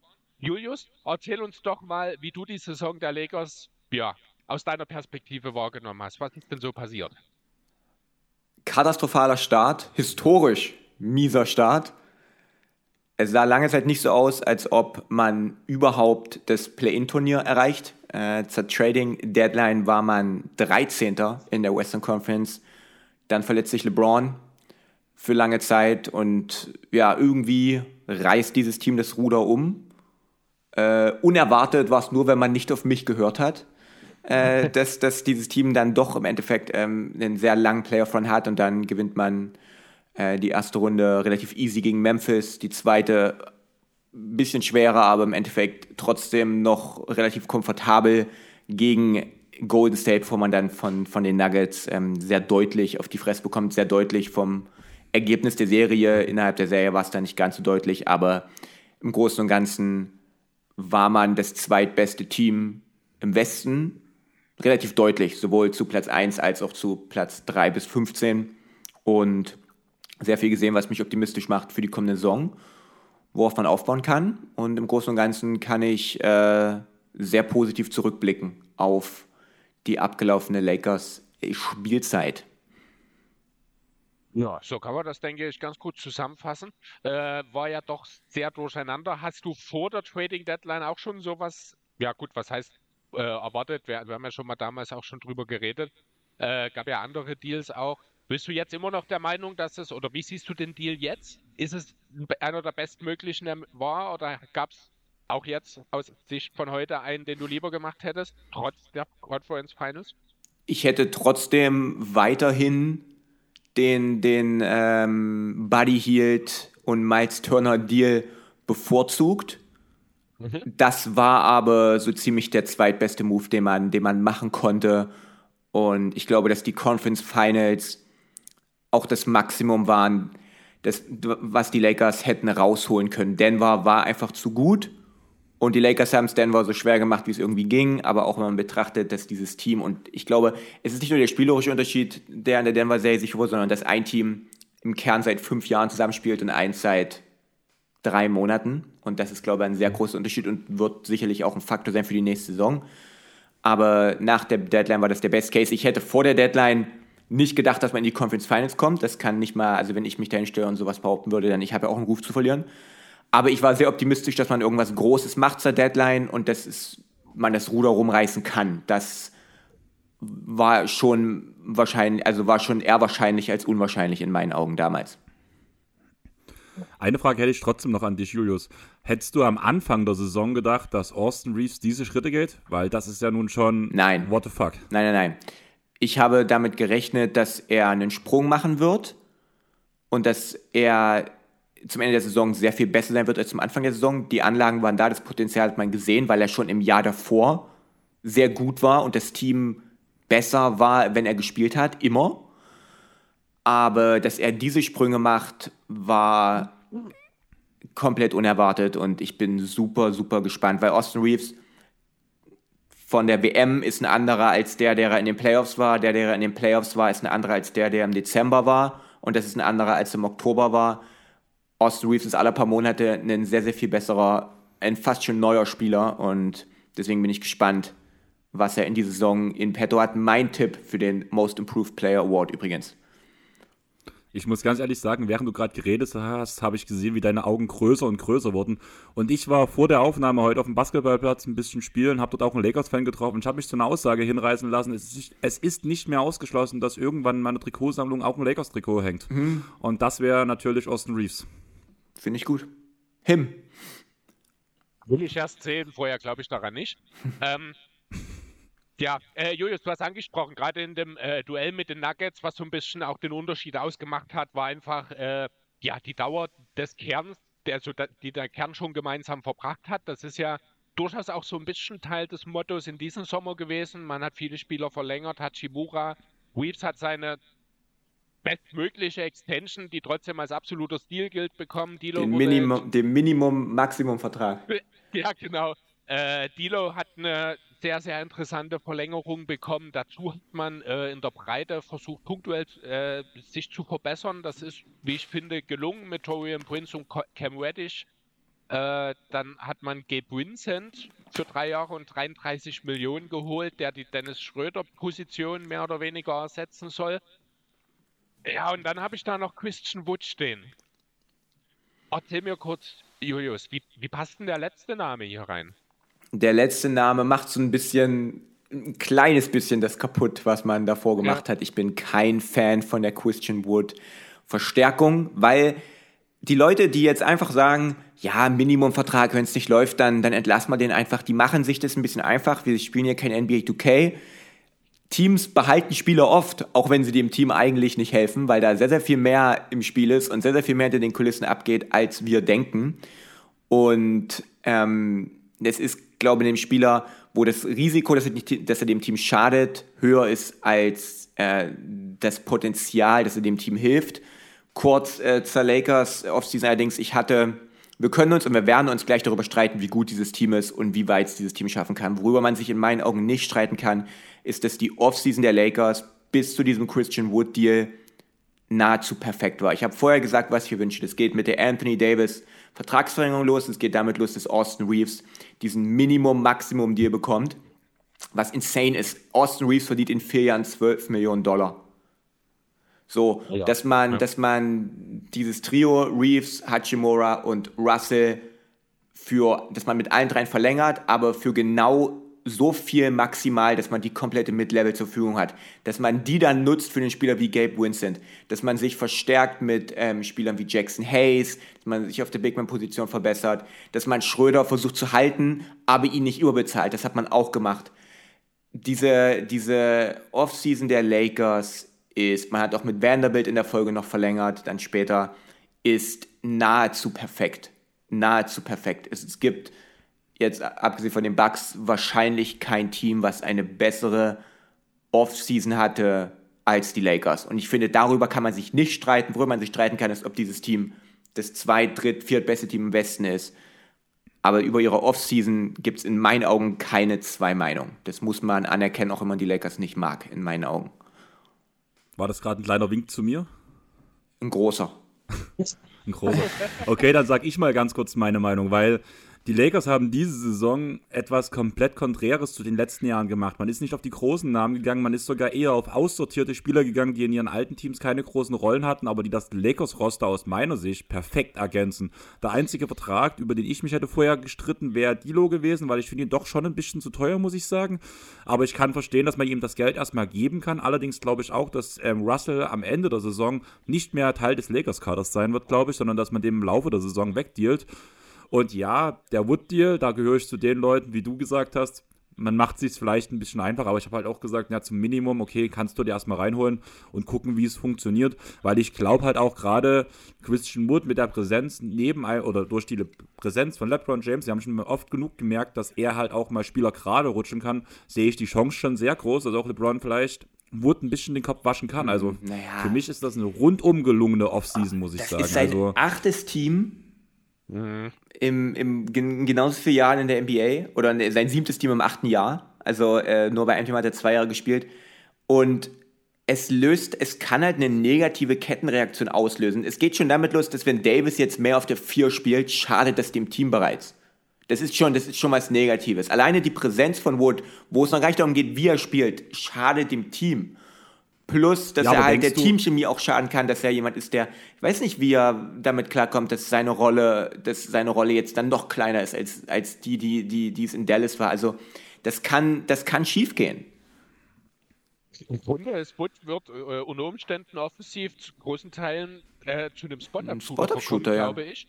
Ja, Ja. Äh, und das äh, kann ich mir durchaus, das stelle ich mir als Problem vor. Jemand, der ohnehin defensiv schon äh, als Scheunentor gilt, dem dann noch wegen seiner geringen Rolle jegliche Motivation womöglich sogar in irgendeiner Form abgeht. Ich glaube auch nicht, dass ein potenzieller Teamerfolg im Laufe der Regular Season seine Motivation so besonders nach oben steigern würde an der Stelle. Also ich sehe in Christian Wood wirklich ein großes Risiko. Hm? Muss ich ganz ehrlich Ich- sagen. In, also auch Line-Up-technisch, Julius, du hast angesprochen, da müssen wir auch über AD nochmal reden, der einfach nicht zu lernen scheint, dass es für ihn das Beste ist, dass er Center sein muss. Der ewige Kreislauf. Also ja, das, Äh, da, da fange ich auch langsam an, wirklich die Hoffnung zu verlieren, weil ich glaube, das ist auch der Punkt, der ihn halt von den absoluten Superstars unterscheidet. Dieses absolute, äh, alles dafür tun, um den Erfolg eben zu erreichen. Auch wenn seine Gründe an sich ja nicht ganz von der Hand zu weisen sind. Ähm, aber um zurück auf Wood zu kommen, äh, ich sehe dort zum einen nicht unbedingt den Need, dass man äh, ihn als offensive Waffe unbedingt braucht mit dem Skillset, den, was er theoretisch hat. Zum anderen hat er in keinem Team in diesen acht Jahren gezeigt, dass er eben mit seiner Art des Spiels dem Team auch wirklich in Sachen Teamerfolg weiterhelfen kann. Warum sollte das jetzt in LA anders sein? Ich kann es mir einfach nicht vorstellen. Ich glaube halt zum einen, dass Darwin Ham ein Coach ist, der halt dann auch sagt, dann sitzt du halt, dann ist mir das egal. Immerhin haben wir auch davor geredet, ja, niemand wird sich trauen, Russell Westbrook auf die Bank zu setzen. Ham hat's gemacht. Wir haben am Anfang gesagt, wo Carmelo Anthony nach ähm, LA gekommen ist, ja, da wird sich nicht eingliedern es wird, wird schwierig werden. Unter danach seinem Kumpel LeBron James hat's funktioniert. Und ich finde halt, muss, ähm, hatte Wood, außer in seinen ersten Jahren neben Embiid, wo Embiid auch noch ein junger Spieler war, schon mal so ein Spieler neben sich wie LeBron James, Aber der so eine Ausstrahlungskraft hat. Hat's Und wenn du jetzt auf Luca, wenn ja- du jetzt auf Luca aus willst, ist für mich der Punkt halt, dass Luca für mich so ein Spieler ist, der hat für mich nicht so eine Autorität, sage ich mal, wie so ein Spieler, wie diese großen Spieler, wie LeBron James, wie Anthony Davis, die auch mehr Anführer sind einfach. Ja, aber du bringst halt, du bringst halt zwei Beispiele von Spielern, die den Lakers nicht, den Lakers nicht geholfen haben, die jetzt weg sind, wo es gute Gründe gibt, dass sie weg sind und die ihre Spielweise eben nicht besonders umgestellt haben. Also Westbrook bei den Lakers ja sowieso nicht, das war eine Vollkatastrophe. Und, äh, und, und Mello hat ja auch das Jahr damals oder in, in, in angefangen und es wurde dann irgendwann besser, aber gerade zum Beginn des Jahres ständig Fadeaway, Midrange-Jumper und ISOs ähm, für, für sich selber genommen. Also das sind ja, ich verstehe den Punkt, den du machen willst, aber die, die Beispiele sind schwierig. Nein. Nee, ganz kurz, ihr seid, ihr seid gerade, mir geht es um die mentale Ebene, weil wir reden ja auch davon, dass ja Wood zum Beispiel eine tickende Zeitbombe ist. Also auch, dass er Stress in der Kabine machen kann. Das hatten wir ja bei Westbrook auch gedacht. Was passiert, wenn wir Westbrook auf die Bank setzen? Ob Das hat der niemand gesagt bei Westbrook, dass es Stress in der Einzige, Kabine. der das von Westbrook erwartet hat. Also Jeder der sagt, dass Westbrook ein perfekter Ja. Mitspieler ist. Darüber haben wir auch schon dutzende Male geredet. Also hier musst du wirklich aufpassen. Ähm, also das, was du hier gerade anbringst, das sehe ich auch gar nicht so. Letzten Endes ist es doch bei LeBron Zeit seiner Karriere immer so gewesen. Es gibt zwei Arten von Spielern. Es gibt die Spieler, Kyle Korver ist wahrscheinlich das perfekte Beispiel. Die kannst du neben LeBron stellen. Der kann machen, was er will. Und ein Spieler wie Korver weiß immer genau, was er rund um LeBron zu tun hat, wann er wo zu sein hat. Und dann gibt es eben Spieler, die nicht so gut darin sind, sich selbst äh, auch abseits des Balles dann eben zu bewegen, äh, weil die vielleicht auch einfach sehr, sehr viel immer selbst mit dem Ball in der Hand gemacht haben, wie ein Christian Wood oder auch, wer war das damals? Ich glaube, in Cleveland war das nicht sogar Jay Crowder, der an der Seite von LeBron so krachend gescheitert ist, weil Ja, er so ein ja. absoluter Systemspieler ist, was aber eben neben LeBron nicht funktioniert. Also schon funktionieren könnte, aber das System LeBron ja nicht darauf ausgelegt ist. Ja. Ähm, ich, ich kann, ich sehe nur eine ganz, ganz geringe Chance, dass das Experiment Christian Natürlich. bei den Lakers funktioniert. Aber, Aber ich- mm. nur ein geringes. Es ist halt naiv, zu, zu, davon auszugehen, dass irgendwas passiert, was wir nie gesehen haben vorher. Also, ich, Ja. also klar, es gibt es gibt's eine 5% Chance oder eine 10% Chance. Aber also wir, wir sagen ja nicht, dass es nicht passieren kann. Aber es ist halt so ein bisschen naiv davon aus, oder zu, zu sagen, es ist wahrscheinlich oder wahrscheinlicher, dass irgendwas passiert, was wir halt so nie gesehen haben. Wenn es passiert, cool, dann können wir uns hinstellen und sagen, ja, habe ich nicht damit gerechnet. Aber aus einer mathematischen Wahrscheinlichkeitsrechnung ist es unwahrscheinlich, dass es funktioniert. Ähm, ja. Denkt ihr einfach, ich halte da zu viel auch von der Präsenz von LeBron James, dass er sich dort eingliedert, dass sowas funktionieren kann, dass einfach da vielleicht auch meine Erwartungen von LeBron als Leader vielleicht zu krass sind? Aber LeBron ist an einem Punkt, an dem er Leute, die nicht in der Lage sind, sich einzufügen, Ja. fallen lässt. Ja. Das wird jetzt nicht LeBrons Lebensaufgabe im nächsten Ja. Jahr, äh, dafür zu sorgen, dass Christian Wood sich, sich eingliedert oder nicht. Und Genau. ja. Das funktioniert oder es funktioniert nicht. Und dann wird Wood entweder am Ende der, Rotation, äh, am Ende der Bank sich wiederfinden und ein bisschen Garbage Time spielen oder vielleicht in irgendeinem kleineren Deal nochmal die Stadt wechseln. Ja, also wenn ihr mit meinen Argumenten nicht klarkommt, dann hau ich hier einfach ab.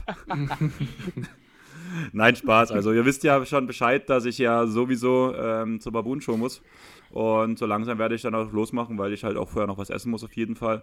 Ähm, Julius, ganz kurz, dass wir dieses Scheiß-Thema abschließen zwischen deinen scheiß Lakers und meinen geilen Clippers. Ich sehe die, deine Ah, scheiß Lakers geschüttelt. deine scheiß Lakers dieses Jahr stärker als meine schön sympathischen, charismatischen Clippers.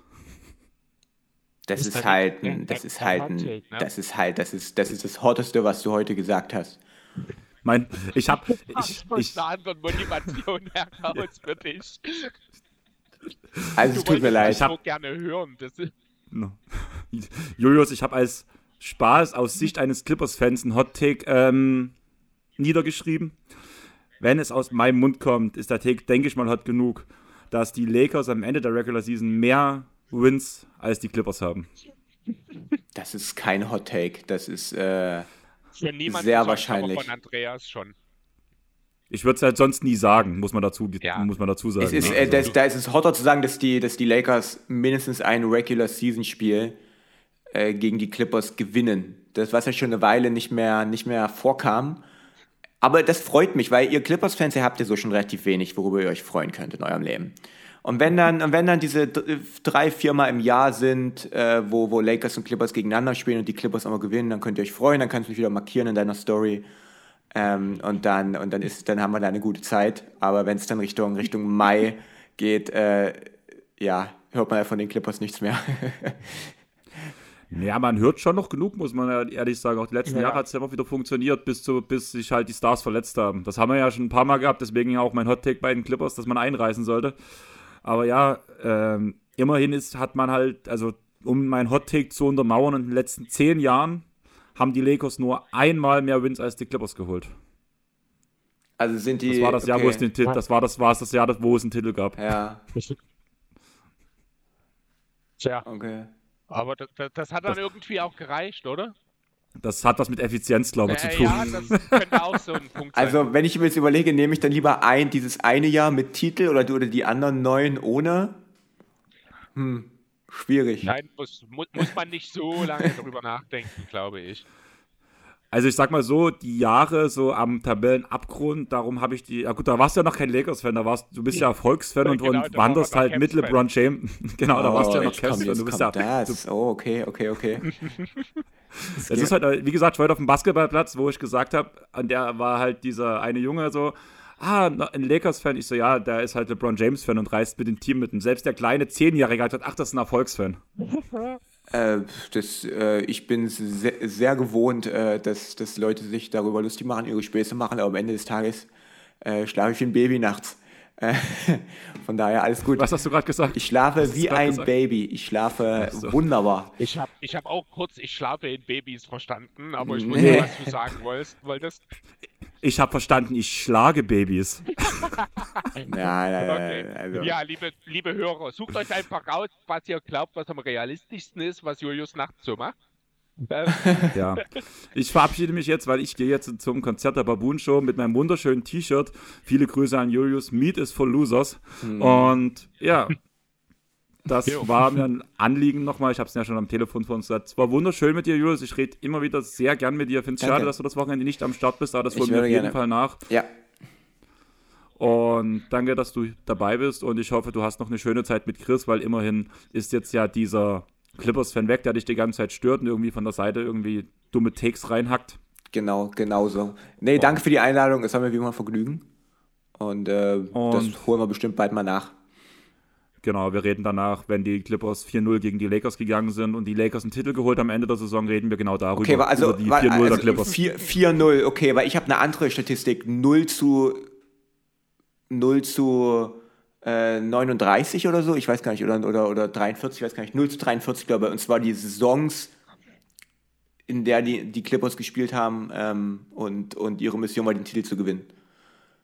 Nullmal. Ich glaube, so viele Saison, ich glaube, so viele Saison, Saisons gab es nicht, wo die Clippers gespielt haben, um den Titel zu gewinnen. Das Team spielt, um den Titel zu gewinnen. Das habe ich mir bei manchen Jahren bei den Clippers nicht gedacht. Selbst die Spurs spielen irgendwie, um den Titel zu gewinnen. Okay, Ja. gut. Bevor es ganz, ganz traurig wird, Andreas, Nee, wenn, dann wird es bloß noch dünner, aber Ja, ich es wird, es ich wird nur raus. trauriger, ja, ja. Ja, ja. Hm. Und ich wünsche euch noch viel Spaß und Chris, ich schicke dir gleich noch die Aufnahme rum. Bis Jo. dahin, tschaußen. Ciao. Viel, viel Spaß mit den beiden komischen Menschen, euch noch, hör, liebe Hörer. Tschüss. Oh Mann, ey. So, jetzt muss er nur noch verschwinden. Ja. Ja. Julius, merkst du das? Das Niveau? Es sprang mit einmal nach Ah, ja. Verrückt. Oh, Lass, uns- lass, uns das, lass uns das direkt nutzen, um weiter über deine Lakers zu reden. sehr Ähm, gerne. Genau, also wir haben jetzt, also ich gebe dir grundsätzlich auch recht, was die Offseason angeht, abgesehen von dieser Christian Wood äh, Personalie hat man sehr, sehr viel sehr richtig gemacht. Man kann über einzelne Zahlen vielleicht reden. Hachimura, die 51 Millionen, vielleicht ein kleines bisschen überzahlt an der Stelle. Mhm. Äh, gleicht sich dann aber halt mit diesem, wie hast du ihn genannt, Minimax-Deal von Austin Ja. Reeves irgendwie aus. Ich finde, der Dilo-Vertrag, der ist sehr, sehr gut, wenn ich ehrlich sein soll, Mhm. weil er halt nicht so besonders lang ist. Er ist moderat, er ist tradebar und ich glaube, das ist das, das hat Andreas gerade auch schon gesagt. Äh, ich glaube nicht, dass Dilo das Ende der Saison äh, bei den Lakers warten wird oder noch miterleben wird. Ich glaube sogar, es gibt einen realistischen Case, dass er für die Lakers von der Bank kommen wird in dieser Saison. Gestern ging, äh, ging Lakers Training Camp los und mit, mit Pressekonferenz vom General Manager und Coach und Dilo soll starten. Starting Backcourt wird Russell und Reeves laut Aussagen von Darvin Ham. Ich verstehe, warum man sagt, im Vakuum ist es ein bisschen überbezahlt für, für Hachimura und vielleicht auch für Russell, aber es war halt wichtig, wir kannten, wir, wir wussten, wie viel die Lakers für, für Reeves, Russell und Hachimura maximal ausgeben können, um, und, um genau unter dieser Grenze zu sein, dass sie die volle Mid-Level zur Verfügung haben. Und dann wusste man, was Reeves bekommt. Und im Endeffekt hat man dann für Hachimura und Russell das Maximum ausgegeben, um unter dieser Grenze zu bleiben. Und von daher ist das für mich vollkommen in Ordnung. Es war nur wichtig, dass sie unter dieser Grenze bleiben. Wenn sie die überschritten hätten, dann, dann wäre ich wütend gewesen, weil das hätte, darf nicht passieren.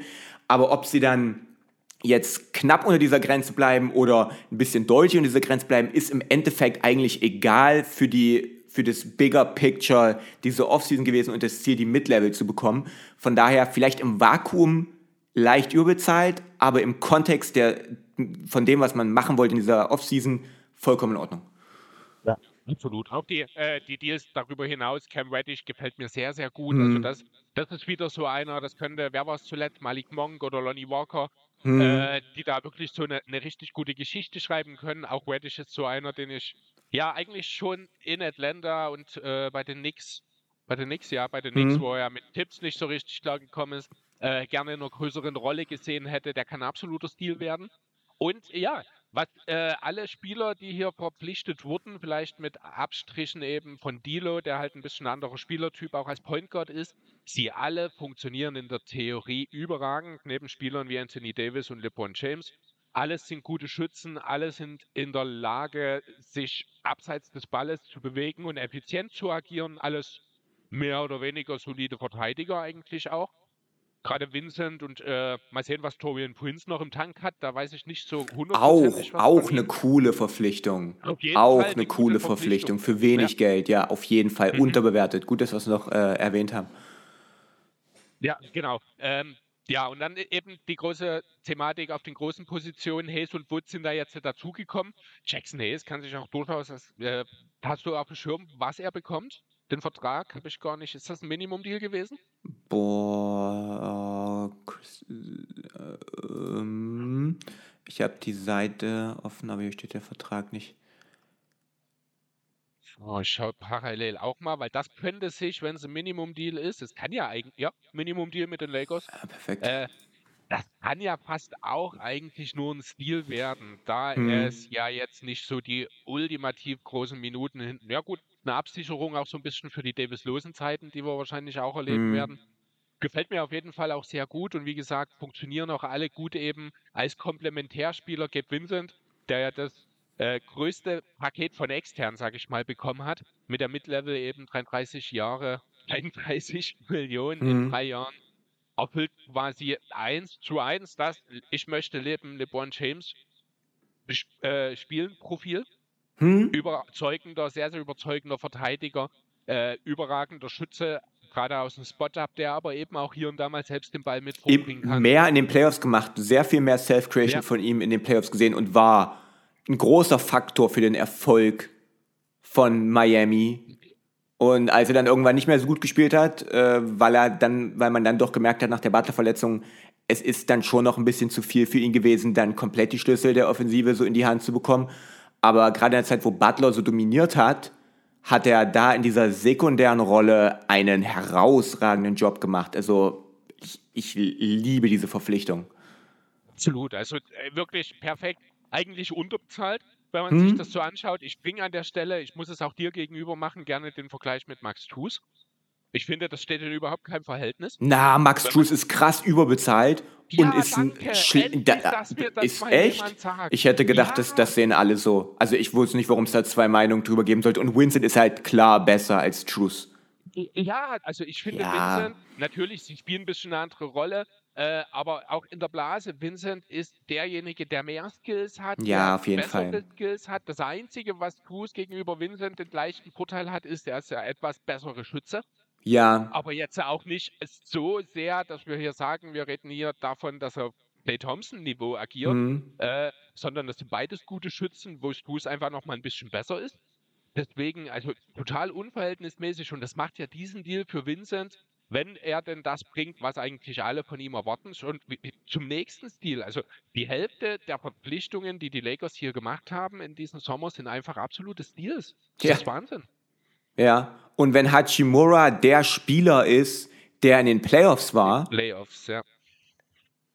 und der war mit Darvin Ham eine Menge, eine Menge in, in, im Gym unterwegs im Sommer, dann, dann ist auch das potenziell ein Stil. Und der Austin Reeves-Vertrag ist der womöglich beste Value-Deal in der gesamten NBA. Dass der 12 Millionen im Jahr verdient, ist halt lächerlich. Verstehe ich auch nicht ganz, warum er, warum er das äh, so schnell auch angenommen hat. Ähm, Das war ja auch gleich am ersten Tag. Er hat ja quasi Ja. anderen Teams gar nicht die Möglichkeit gegeben, ihm einen höheren Deal zu geben. Sehr Aber geil. auch das hat er ja mehrfach erklärt. Er hat ja auch damals zum Draft, er hätte ja durchaus damals gedraftet werden können, hat aber ganz klar, also ich weiß gar nicht, ob, äh, ich glaube jetzt spät in der zweiten Runde oder sowas, hat aber ganz klar allen Teams gesagt, ich gehe lieber undrafted und versuche mich übers Camp bei den Lakers, als Mhm. zu irgendeiner anderen Franchise zu gehen. Ja. Letztlich hat sich's ausgezahlt. Er ist ein Lakers-Boy, also äh, gehe ich auch sehr stark davon aus, dass es für ihn gar keine Überlegungen gab, irgendeinen Mhm. anderen Deal als den, den die Lakers ihn hinlegen, zu unterschreiben. Ja, das denke ich auch. Und die Lakers haben halt auch einen guten Job gemacht, gegnerische Teams abzuschrecken, weil wenn jetzt irgendein Team ihm diese 100 Millionen angeboten hätte, die Lakers haben gesagt, wir matchen alles. Und ich glaube, sie hätten auch alles gematcht. Äh, und damit schreckt man ja eine Menge Teams sofort ab, weil die dann dieses Geld halt nicht mehr zur Verfügung haben. Also es ist ja nicht so, dass sie äh, quasi ihm diese 100 Millionen anbieten können und dann das Geld aber noch, bevor der Vertrag unterschrieben ist, irgendwie frei zur Verfügung haben. So, das hätten sie dann nicht mehr und von daher hat das sehr viele potenzielle ja Interessenten abgeschreckt. Genau, die sind ja zwei Tage dann blockiert einfach. Das Ja, ist genau. blockiert, bis dann die Lakers, die also ich, clever wäre es ja dann in so einer Situation auch wirklich zu warten, bis man mitgeht, einfach um die Konkurrenz dort ein bisschen Mhm. einzugrenzen. Ja, und das ist genau, und dann gibst du halt so ein äh, Angebot einfach gar nicht, erst- gar nicht erst ab und Ja. konzentrierst dich auf realistische Ziele. Ganz genau. Ja. Ja, ansonsten, was gab es so für Schwächen bei den Lakers letztes Jahr? Wir müssen natürlich nochmal über das Thema Shooting reden. Da haben wir Mhm. jetzt aber auch schon äh, wiederholt angemerkt, dass eigentlich sehr, sehr gute Schützen in diesem Team dazugekommen sind. Twins ist ein Karriereschütze, ich habe es jetzt nicht auf dem Schirm. aber auf 40 jeden Fall Prozent, 41. Auch, äh, 38 37,2 Ah, okay. über die Karriere. Genau, äh, Redditch hat das Potenzial für einen richtig, richtig guten Schützen. Äh, über Dilo und Ruiz und Hachimura haben wir schon gesprochen und die haben auch schon gezeigt, dass sie da äh, durchaus helfen können, auch wenn Dilo da hier und da der ein oder anderen Mhm. Schwankung unterlegen ist. Ähm, ja, auch das passt. Also in Sachen Shooting, man wird jetzt hier nicht von einem der schlechtesten zu einem Top-Team in dieser Sa- Sache an, äh, natürlich nach oben springen, aber auch da hat man eindeutig gezeigt, dass man besser funktionieren kann. Insgesamt ist ja das Thema Offense bei den Lakers ein bisschen schwierig gewesen, lag aber natürlich auch daran, dass LeBron eine Zeit lang gefehlt hat. Mhm. Glaubst du, dass Dennis Schröder hier vielleicht an der einen oder anderen Stelle vielleicht doch fehlen wird? Weil er doch ein anderer Spielertyp ist als Vincent? Offensiv gar nicht, aber ich Okay. glaube, seine giftige Point-of-Attack-Defense, Screen-Navigation im Pick-and-Roll dran wird den Lakers äh, fehlen. Davon gehe ich stark aus. Aber im Vakuum betrachtet ist Gabe Vincent, glaube ich, an beiden Enden des Parketts ein besserer Spieler als Schröder. Und wie ich, die, die, ich mag Dennis und er war auch wichtig für die Lakers, aber die Dennis Schröder Experience immer, wenn er, er nimmt einen Wurf und, und er trifft und du kannst dich nicht so richtig drüber freuen, weil du weißt, dass er im nächsten Angriff wieder, wieder dann so einen Wurf nimmt. Und deswegen ist manchmal, manchmal so, wenn er nicht trifft, dann bist du manchmal so, okay, gut, okay, dann, dann haben wir jetzt erstmal wieder ein bisschen Ruhe vom nächsten Dennis Schröder Versuch, was ein weirdes Feeling ist als, als Fan. Aber ich bin im Großen und Ganzen, ich hätte ihn gerne behalten. Ähm, aber für das Geld, was er jetzt in Toronto bekommen hat, das hätte dann die Pläne der Lakers und die Mid-Level und all das zerstört. Und von daher hätte ich mich nicht gut gefühlt, wenn die Lakers ihn für das Geld gehalten hätten, weil das wäre krass überbezahlt gewesen, in meinen Augen. Ja, in dem Kaderkonstrukt äh, durchaus nachvollziehbar. Man hat ja eben auch dann in Vincent quasi den 1 zu 1 Ersatz, Ja. der etwas anders funktioniert, aber dafür auch eben dieses äh, Stretching-Element deutlich besser Mhm. mitbringt. Wo ich so ein bisschen noch die Fragen habe, äh, und das war ja allgemein so Halfcourt-Offense, was hier und da letztes Jahr so Dennis noch mitgeben konnte, war einfach dieses Thema Tempo, meine Defensive zum Kollabieren bringen, einfach Mhm. mit seinem Drive, weil er seinen Gegenspieler schlagen kann mit der Explosivität. Ähm, das kann dann Austin Reeves ein Stück weit. Ich glaube, er wird da auch mehr Verantwortung in dieser Sache übernehmen können. Aber ansonsten ist das etwas, wo ich sage, äh, also auch Reeves ist jetzt nicht der super explosive, das muss man auch dazu sagen. Mhm. Äh, das ist ein Element, das vielleicht fehlt, aber das wird sich kompensieren lassen können, oder? Ja, das denke ich auch. Äh, Und ich glaube, dass wenn, wenn Reeves in jedem Angriff den Ball bekommt, in dem Schröder den Ball bekommen hätte, dann, dann gehen die Lakers da als klarer Gewinner raus aus der Nummer. Also, dass Austin Reeves nächste Saison sehr viel größere Aufgaben in der Offensive übernimmt, ist, glaube ich, ein sehr gutes Zeichen. Und Schröder hätte das, ich will nicht, ich will nicht sagen, er hätte ihn eingeschrieben oder er würde ihn zurückhalten in irgendeiner Art und Weise. Das ist, glaube ich, ein bisschen unfair, sowas, sowas so zu sagen. Aber ich kann mir vorstellen, dass es Reeves hilft, dass er jetzt theoretisch die, die dritte Option in der Offensive ist. Und auch deswegen denke ich, dass ein Russell-Trade im Saisonverlauf dem Team auch helfen äh, kann, nicht nur wegen dem, was man zurückbekommt, sondern weil dann wieder mehr Touches für Austin Reeves frei werden. Und ich glaube, dass LeBron als erste Option, dann Davis und dann ist halt Reeves. Und wenn es um Perimeter, Ballhandling und Playmaking geht, dann, dann sehr, sehr viel mehr über Austin Reeves bitte. Und jeder, der da ihm Touches wegnimmt, der nicht LeBron heißt, ist irgendwie so ein bisschen, fühle ich mich nicht gut mit. Was wäre denn für einen potenziellen im Saisonverlauf stattfindenden Delo-Trade dein Wunsch-Gegenwert? Oh, so, so rein personell, so richtig klar klaffende Lücken, außer natürlich Nee. die Point Guard-Minuten, die aufgehen. Äh, hm. so, so richtig sehe ich da jetzt, also was mir unbedingt in diesem Team fehlt, ist einfach, und das haben wir vorhin schon angesprochen, ist ein echter Center. so ein echter großer Dwight Ja. Howard-Typ, Big genau, Body. Ja, ganz genau. Ja. So ein richtiger, vielleicht hätte man für Yusuf Nokic traden sollen. Hm. Genau, also das ist das, was mir fehlt an der Stelle. Ansonsten tue ich mich schwer damit, echte Lücken in diesem Kader zu finden, um ehrlich zu sein.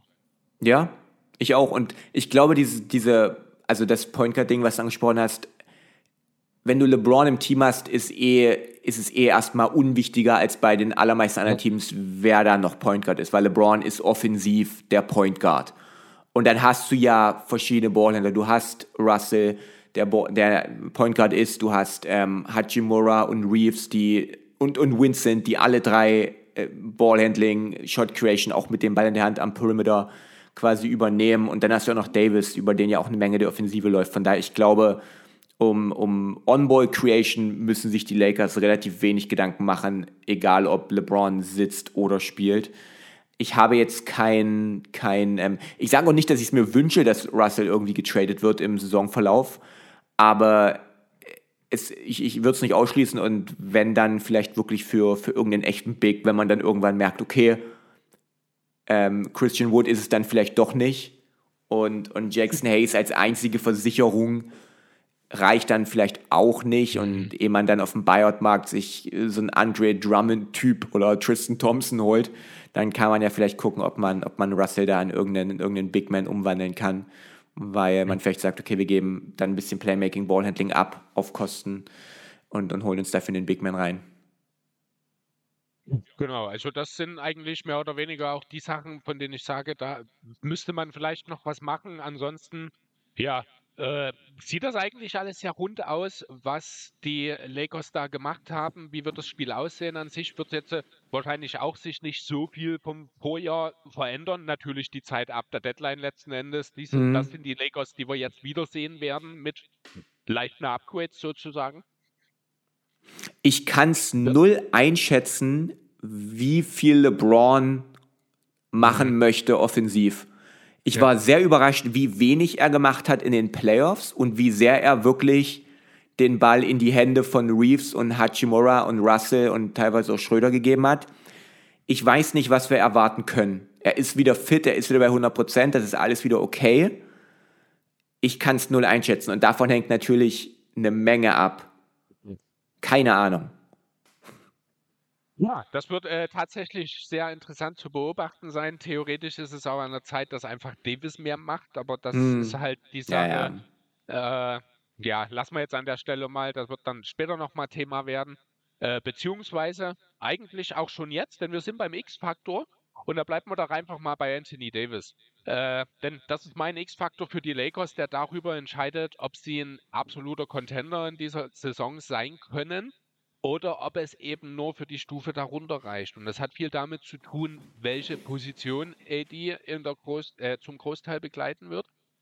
Natürlich perspektivisch darf er gerne in der Regular Season weniger Center spielen, in den Playoffs muss das aber kommen, ohne Wenn und Aber. Und auch da sehe ich eben so meine Zweifel daran.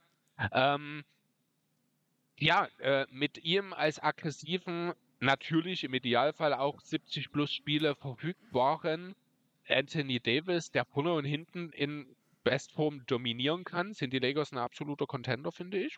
Wenn er aber nicht äh, seine beste Version abliefern kann, dann reicht es dafür nicht. Deswegen ist Anthony Davis für mich der X-Faktor. Wie ist das bei dir? Finde ich einen guten, find guten X-Faktor, äh, gerade auch im Hinblick auf, auf die Position, die er am Ende bekleidet, weil man natürlich schon relativ deutlich sehen kann, dass er auf der Center-Position am besten aufgehoben ist, ist in meinen Augen der beste Defender auf dem Planeten und das hat man in den Playoffs gesehen. Und, und offensiv, äh, ja, gerade mit Spacing ist er natürlich auch eine absolute Waffe, zumindest in jedem zweiten Spiel. Äh, aber für mich ist es ganz klar Gesundheit der beiden Superstars. Wenn, wenn beide fit bleiben, dann, dann geht da eine Menge. Wenn, wenn einer von beiden nicht bei 100% ist, dann, dann kann man es auch weit schaffen, aber dann wird es nicht reichen. Und wenn, wenn beide angeschlagen sind oder einer komplett raus ist, dann, dann wird da nicht viel gehen. Von daher ist, glaube ich, im Endeffekt Gesundheit von LeBron und Anthony Davis der ganz große, alles entscheidende Faktor darüber, wie weit es im Endeffekt geht. Was bei vielen so ist, die Gesundheit von Janis und Lillard ist existenziell für den Erfolg der Bucks, aber wir reden halt ja über zwei sehr verletzungsanfällige Spieler, einen generell sehr verletzungsanfälligen Spieler und einen der in den letzten Jahren altersbedingt sehr verletzungsanfällig geworden ist. Aber hoffen wir einfach das Beste aus, aus Sicht der Lakers. So. Wenn du eine Zahl prognostizieren müsstest, wie würde denn die Dreierquote von Anthony Davis nächste Saison aussehen? Schlecht. Also nicht das, was du dir erhoffst, sondern das, was du erwartest, genau. Schlecht.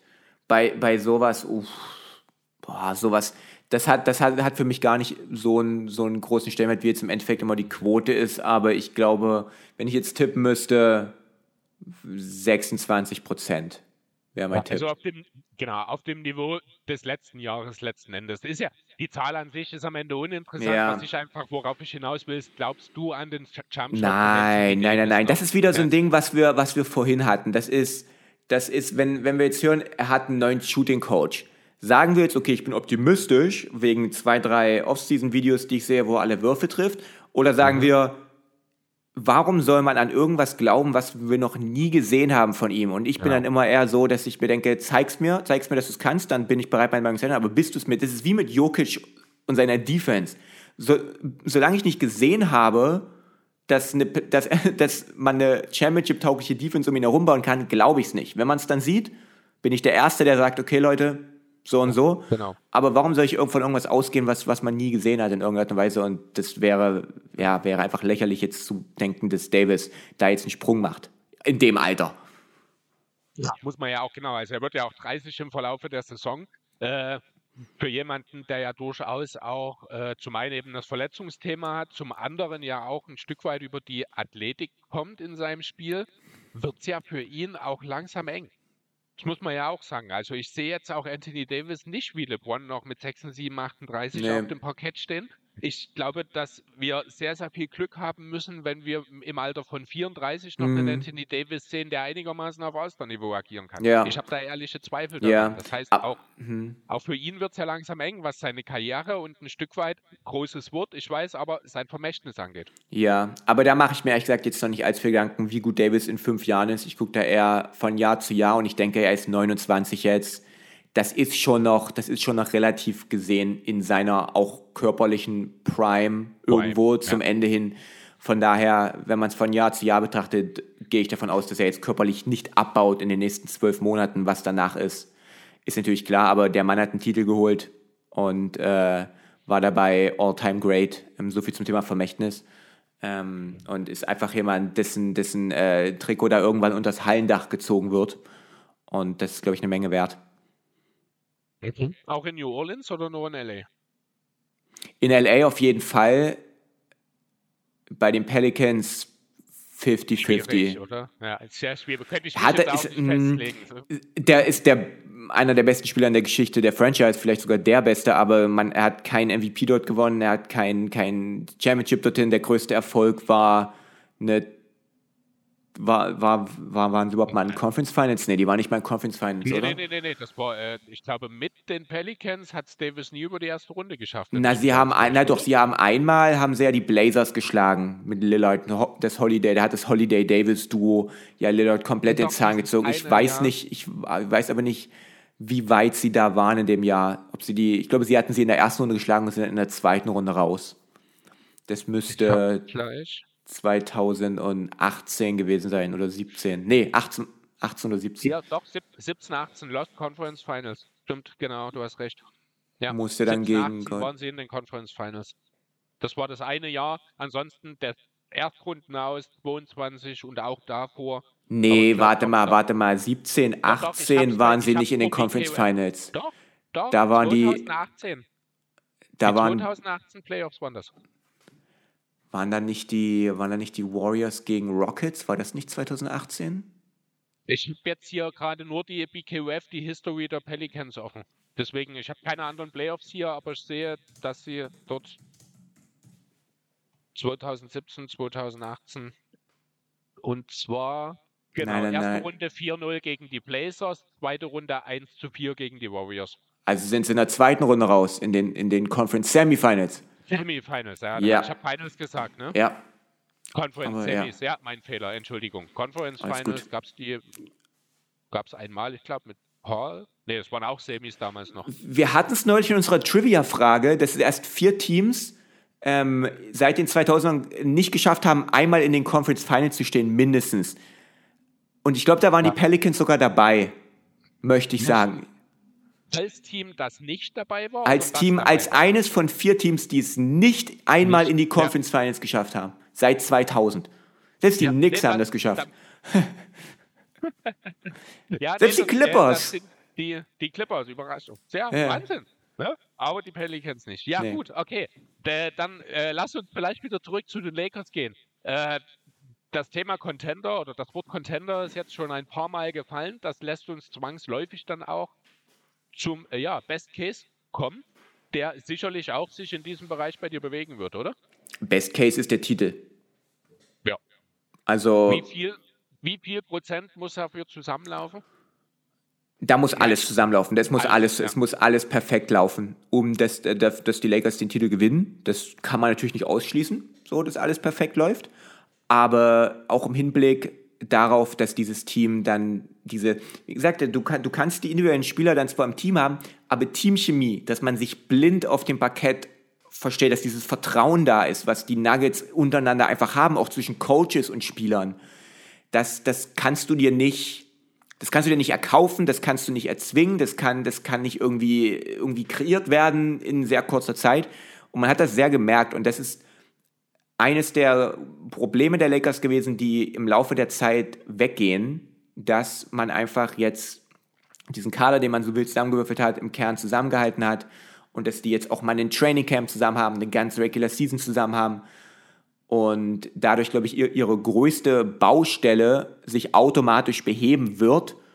Und wenn alles perfekt läuft, ist der Best Case, dass man Denver schlägt in den Conference Finals und dass man besser ist als Phoenix. Das ist der, das ist der Best, Best Case. Genau, also sehe ich ähnlich. Letzten Endes, man wird eine entspannte Saison haben.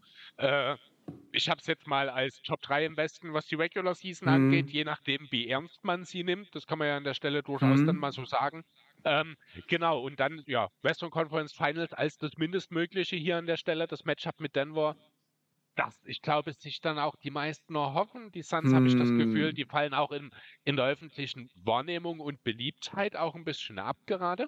Ja. Äh, ob das so gut ist, weiß ich nicht, oder ob das so richtig ist. Also die Suns habe ich gerade jetzt, wir haben es ja vorhin besprochen, ich finde, die Suns haben nochmal einen Schritt nach vorn gemacht, über Nacht, äh, buchstäblich über Nacht. Mhm. Ähm, ja, genau, aber ansonsten ja, wenn man dann natürlich einmal in den Finals ist, dann will man diese dann auch gewinnen. Man muss sich grundsätzlich, ich glaube, vor keinem Team im Osten unbedingt verstecken. Von daher, der Titel als Best Case absolut möglich, sehe ich ähnlich Ja. wie du. Was ist die schlechteste Option? Was ist der Worst Case, den die Lakers vor sich haben?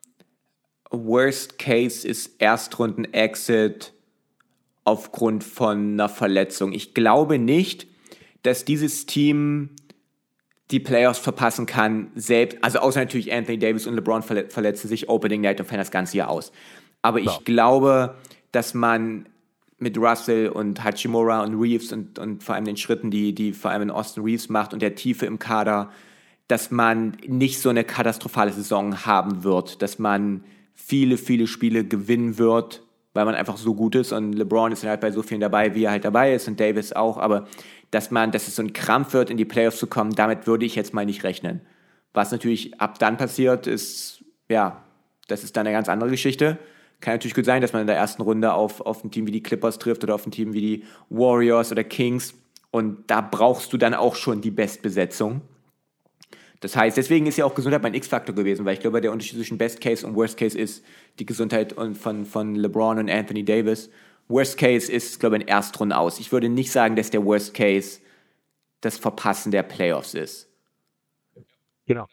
Mein Worst Case stützt sich auf eine Verletzung tatsächlich. Ich habe äh, auf AD konzentriert an der Stelle, weil ich glaube, dass mit ihm halt auch die Defense so ein Stück weit steht und fällt, weil die Alternativen eben dann aktuell so ein bisschen mit Jackson Hayes oder Christian Wood, die dann viel auf den großen Positionen spielen können, jetzt nicht die Superverteidiger sind.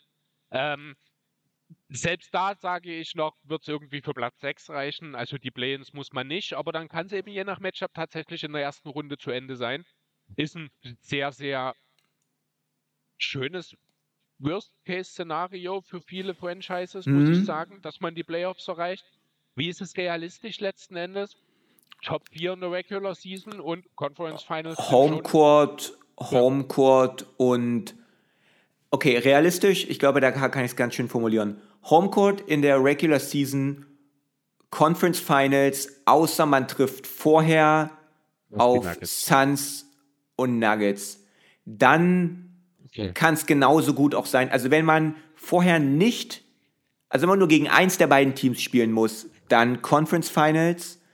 Wenn nicht, kann ich mir auch einen Second Round Exit vorstellen. Aber ich kann mir nicht vorstellen, oder ich halte es für unrealistisch, dass man gegen ein Team rausfliegt, was nicht Phoenix heißt und nicht Denver. Weiß nicht, ob, man, ob, ob wir uns darauf einigen können. Also zumindest nach aktuellen Kenntnissen, Ja, was ja, im ja. Saisonverlauf passieren kann, ist Ja. klar. Aber ja, ich verstehe, was du meinst. Äh, ich sehe das grundsätzlich ähnlich. Ich, wie gesagt, also auch ich gehöre zu den Teams, die äh, die Suns auf jeden Fall auf demselben Niveau sehen wie die Lakers. Also das sind die drei Teams Hm, eigentlich. das sind die drei, ja. keine, keine Ahnung, wie ich Memphis einschätzen soll, wenn die dann nach 20, 25 Spielen wieder komplett Ja. sind. Die haben das Potenzial dort noch mit als viertes Team reinzustoßen. Ähnliches für die Regular Season gilt auch für die Kings und Warriors. Hm. Also der Westen ist sehr, sehr spannend, aber die Lakers müssen sich dort grundsätzlich, klar, die Nuggets als Titelverteidiger stehen oben, aber ja, danach, die Lakers Ja. kommen da auf jeden Fall danach und dann ist das realistische Ziel oder der realistische Weg, dass man auf jeden Fall die Conference Finals als Mindestziel anpeilen sollte und das halte ich für, für nach Matchup natürlich dann realistisch. ja, finde ich gut. Wie, ja, wie sieht denn dein Hot Take aus? Boah, mein Hot Take, das muss ich mir jetzt mal ganz spontan überlegen. Dann hau ich dir erstmal. Ja, hau du mir erstmal dein Hot Take raus, ja. Genau, und zwar spielt AD erstmals in seiner Karriere über 75 Spiele. Das Ergebnis daraus ist Top 3 in der MVP-Wahl, Defensive Player. All-NBA Second und Defensive Player of the Year. Mm. Finde ich gut. 75 Spiele nie im Leben, aber Das das, ist das, aber scheitert, ja, aber. Defensive alles Player of the Year. so unrealistisch eigentlich. Ja. Ich meine, Award Predictions sind ja irgendwo immer Hot Takes, weil, also selbst wenn das äh, realistisch ist und wenn es sein kann, also wenn ich jetzt sage, Austin Reeves ist mein Tipp für, für den Most Improved. Ist es natürlich auch irgendwo hot, weil es ja so viele andere Kandidaten gibt und, und das eh immer sehr schwer vorherzusagendes, äh, eine vorherzusagende Auszeichnung ist. Aber ich glaube wirklich, ich glaube wirklich, äh, Austin Reeves macht den nächsten Schritt, Hot Take, Most Improved Player und legit Teil der Big Three bei den Lakers Richtung Playoffs dann. Ähm, dann gib mir mal noch Zahlen dazu. Also letzte Saison 13, 3 und 3. Äh, ja, ich weiß, du bist kein Fan von den nackten Zahlen, ich grundsätzlich auch nicht, aber gerade Most Improved, da, da will ich was Zählbares haben. Da reicht mir nicht einfach nur aus dem Reeves, der wird der Most Improved. Mm, Wird es ein 20-Punkte-Scorer? 20, 20, 5, 5, was hältst du davon? Ja, aber, aber jetzt hier, hier dann sagen, ach 19, 18,5 oder so. Nee, okay, 20. Austin Reeves, 20, 5, 5. Most Improved Player, Teil der, der Big Three bei der Lake Show nächste Saison. Ja. Gefällt mir. Finde ich gut. Ähm, ja, halte ich auch durchaus für realistisch. Das Einzige, was mir bei ihm da vielleicht ein bisschen, oder was ihm das selbst vielleicht ein bisschen im Weg steht, ist die Tatsache, dass er halt so eine starke zweite Hälfte hatte, die vielen Leuten noch in der, im Bewusstsein ist, auch aufgrund der WM, dass man vielleicht gar nicht so eine Entwicklung in ihm sieht, weil es viele halt von den letzten Monaten der vergangenen Saison schon kennen. Ich weiß nicht, Das ist ein guter sein Punkt. Das ist, beeinflussen kann. ein, das ist ein sehr guter Punkt. Ich kann halt schlecht einschätzen, wie, wie groß der Hype in Amerika um ihn ist. Mhm. Ich kenne das, ich kenne den jetzt hier in Deutschland und weiß, dass es auch viele gibt, die, die finden, dass er sehr überbewertet ist und sowas alles. Aber ich weiß nicht, wie es in Amerika ist. Sicherlich die Player, also es ist nicht so wie Alex Caruso damals, den ja niemand auf dem Schirm hatte und der dann auf einmal aus diesem Meme zu einem zu einem richtig, richtig guten Spieler wurde, auch in der öffentlichen Wahrnehmung. Keine Ahnung, aber das, das könnte gerade durch die WM, wo, denke ich, viele gesehen haben, dass er einer der besten Spieler in diesem Kader ist und dass er einfach auch äh, ja, Spiele closen muss. Ähm, von daher, das, das könnte ich mir schon vorstellen, ja, dass das ein, dass das ein Punkt ist. Ja, stimmt. Ja, dann sind wir mal gespannt darauf. Dann haben wir es eigentlich soweit auch zu den Lakers geschafft. Ähm, ja, hast du noch irgendwas, was du loswerden willst dazu? Nee. Ich finde Alles schade, ich finde schade, dass ihr nicht äh, mitkommt nach Los Angeles bei meiner Community-Reise.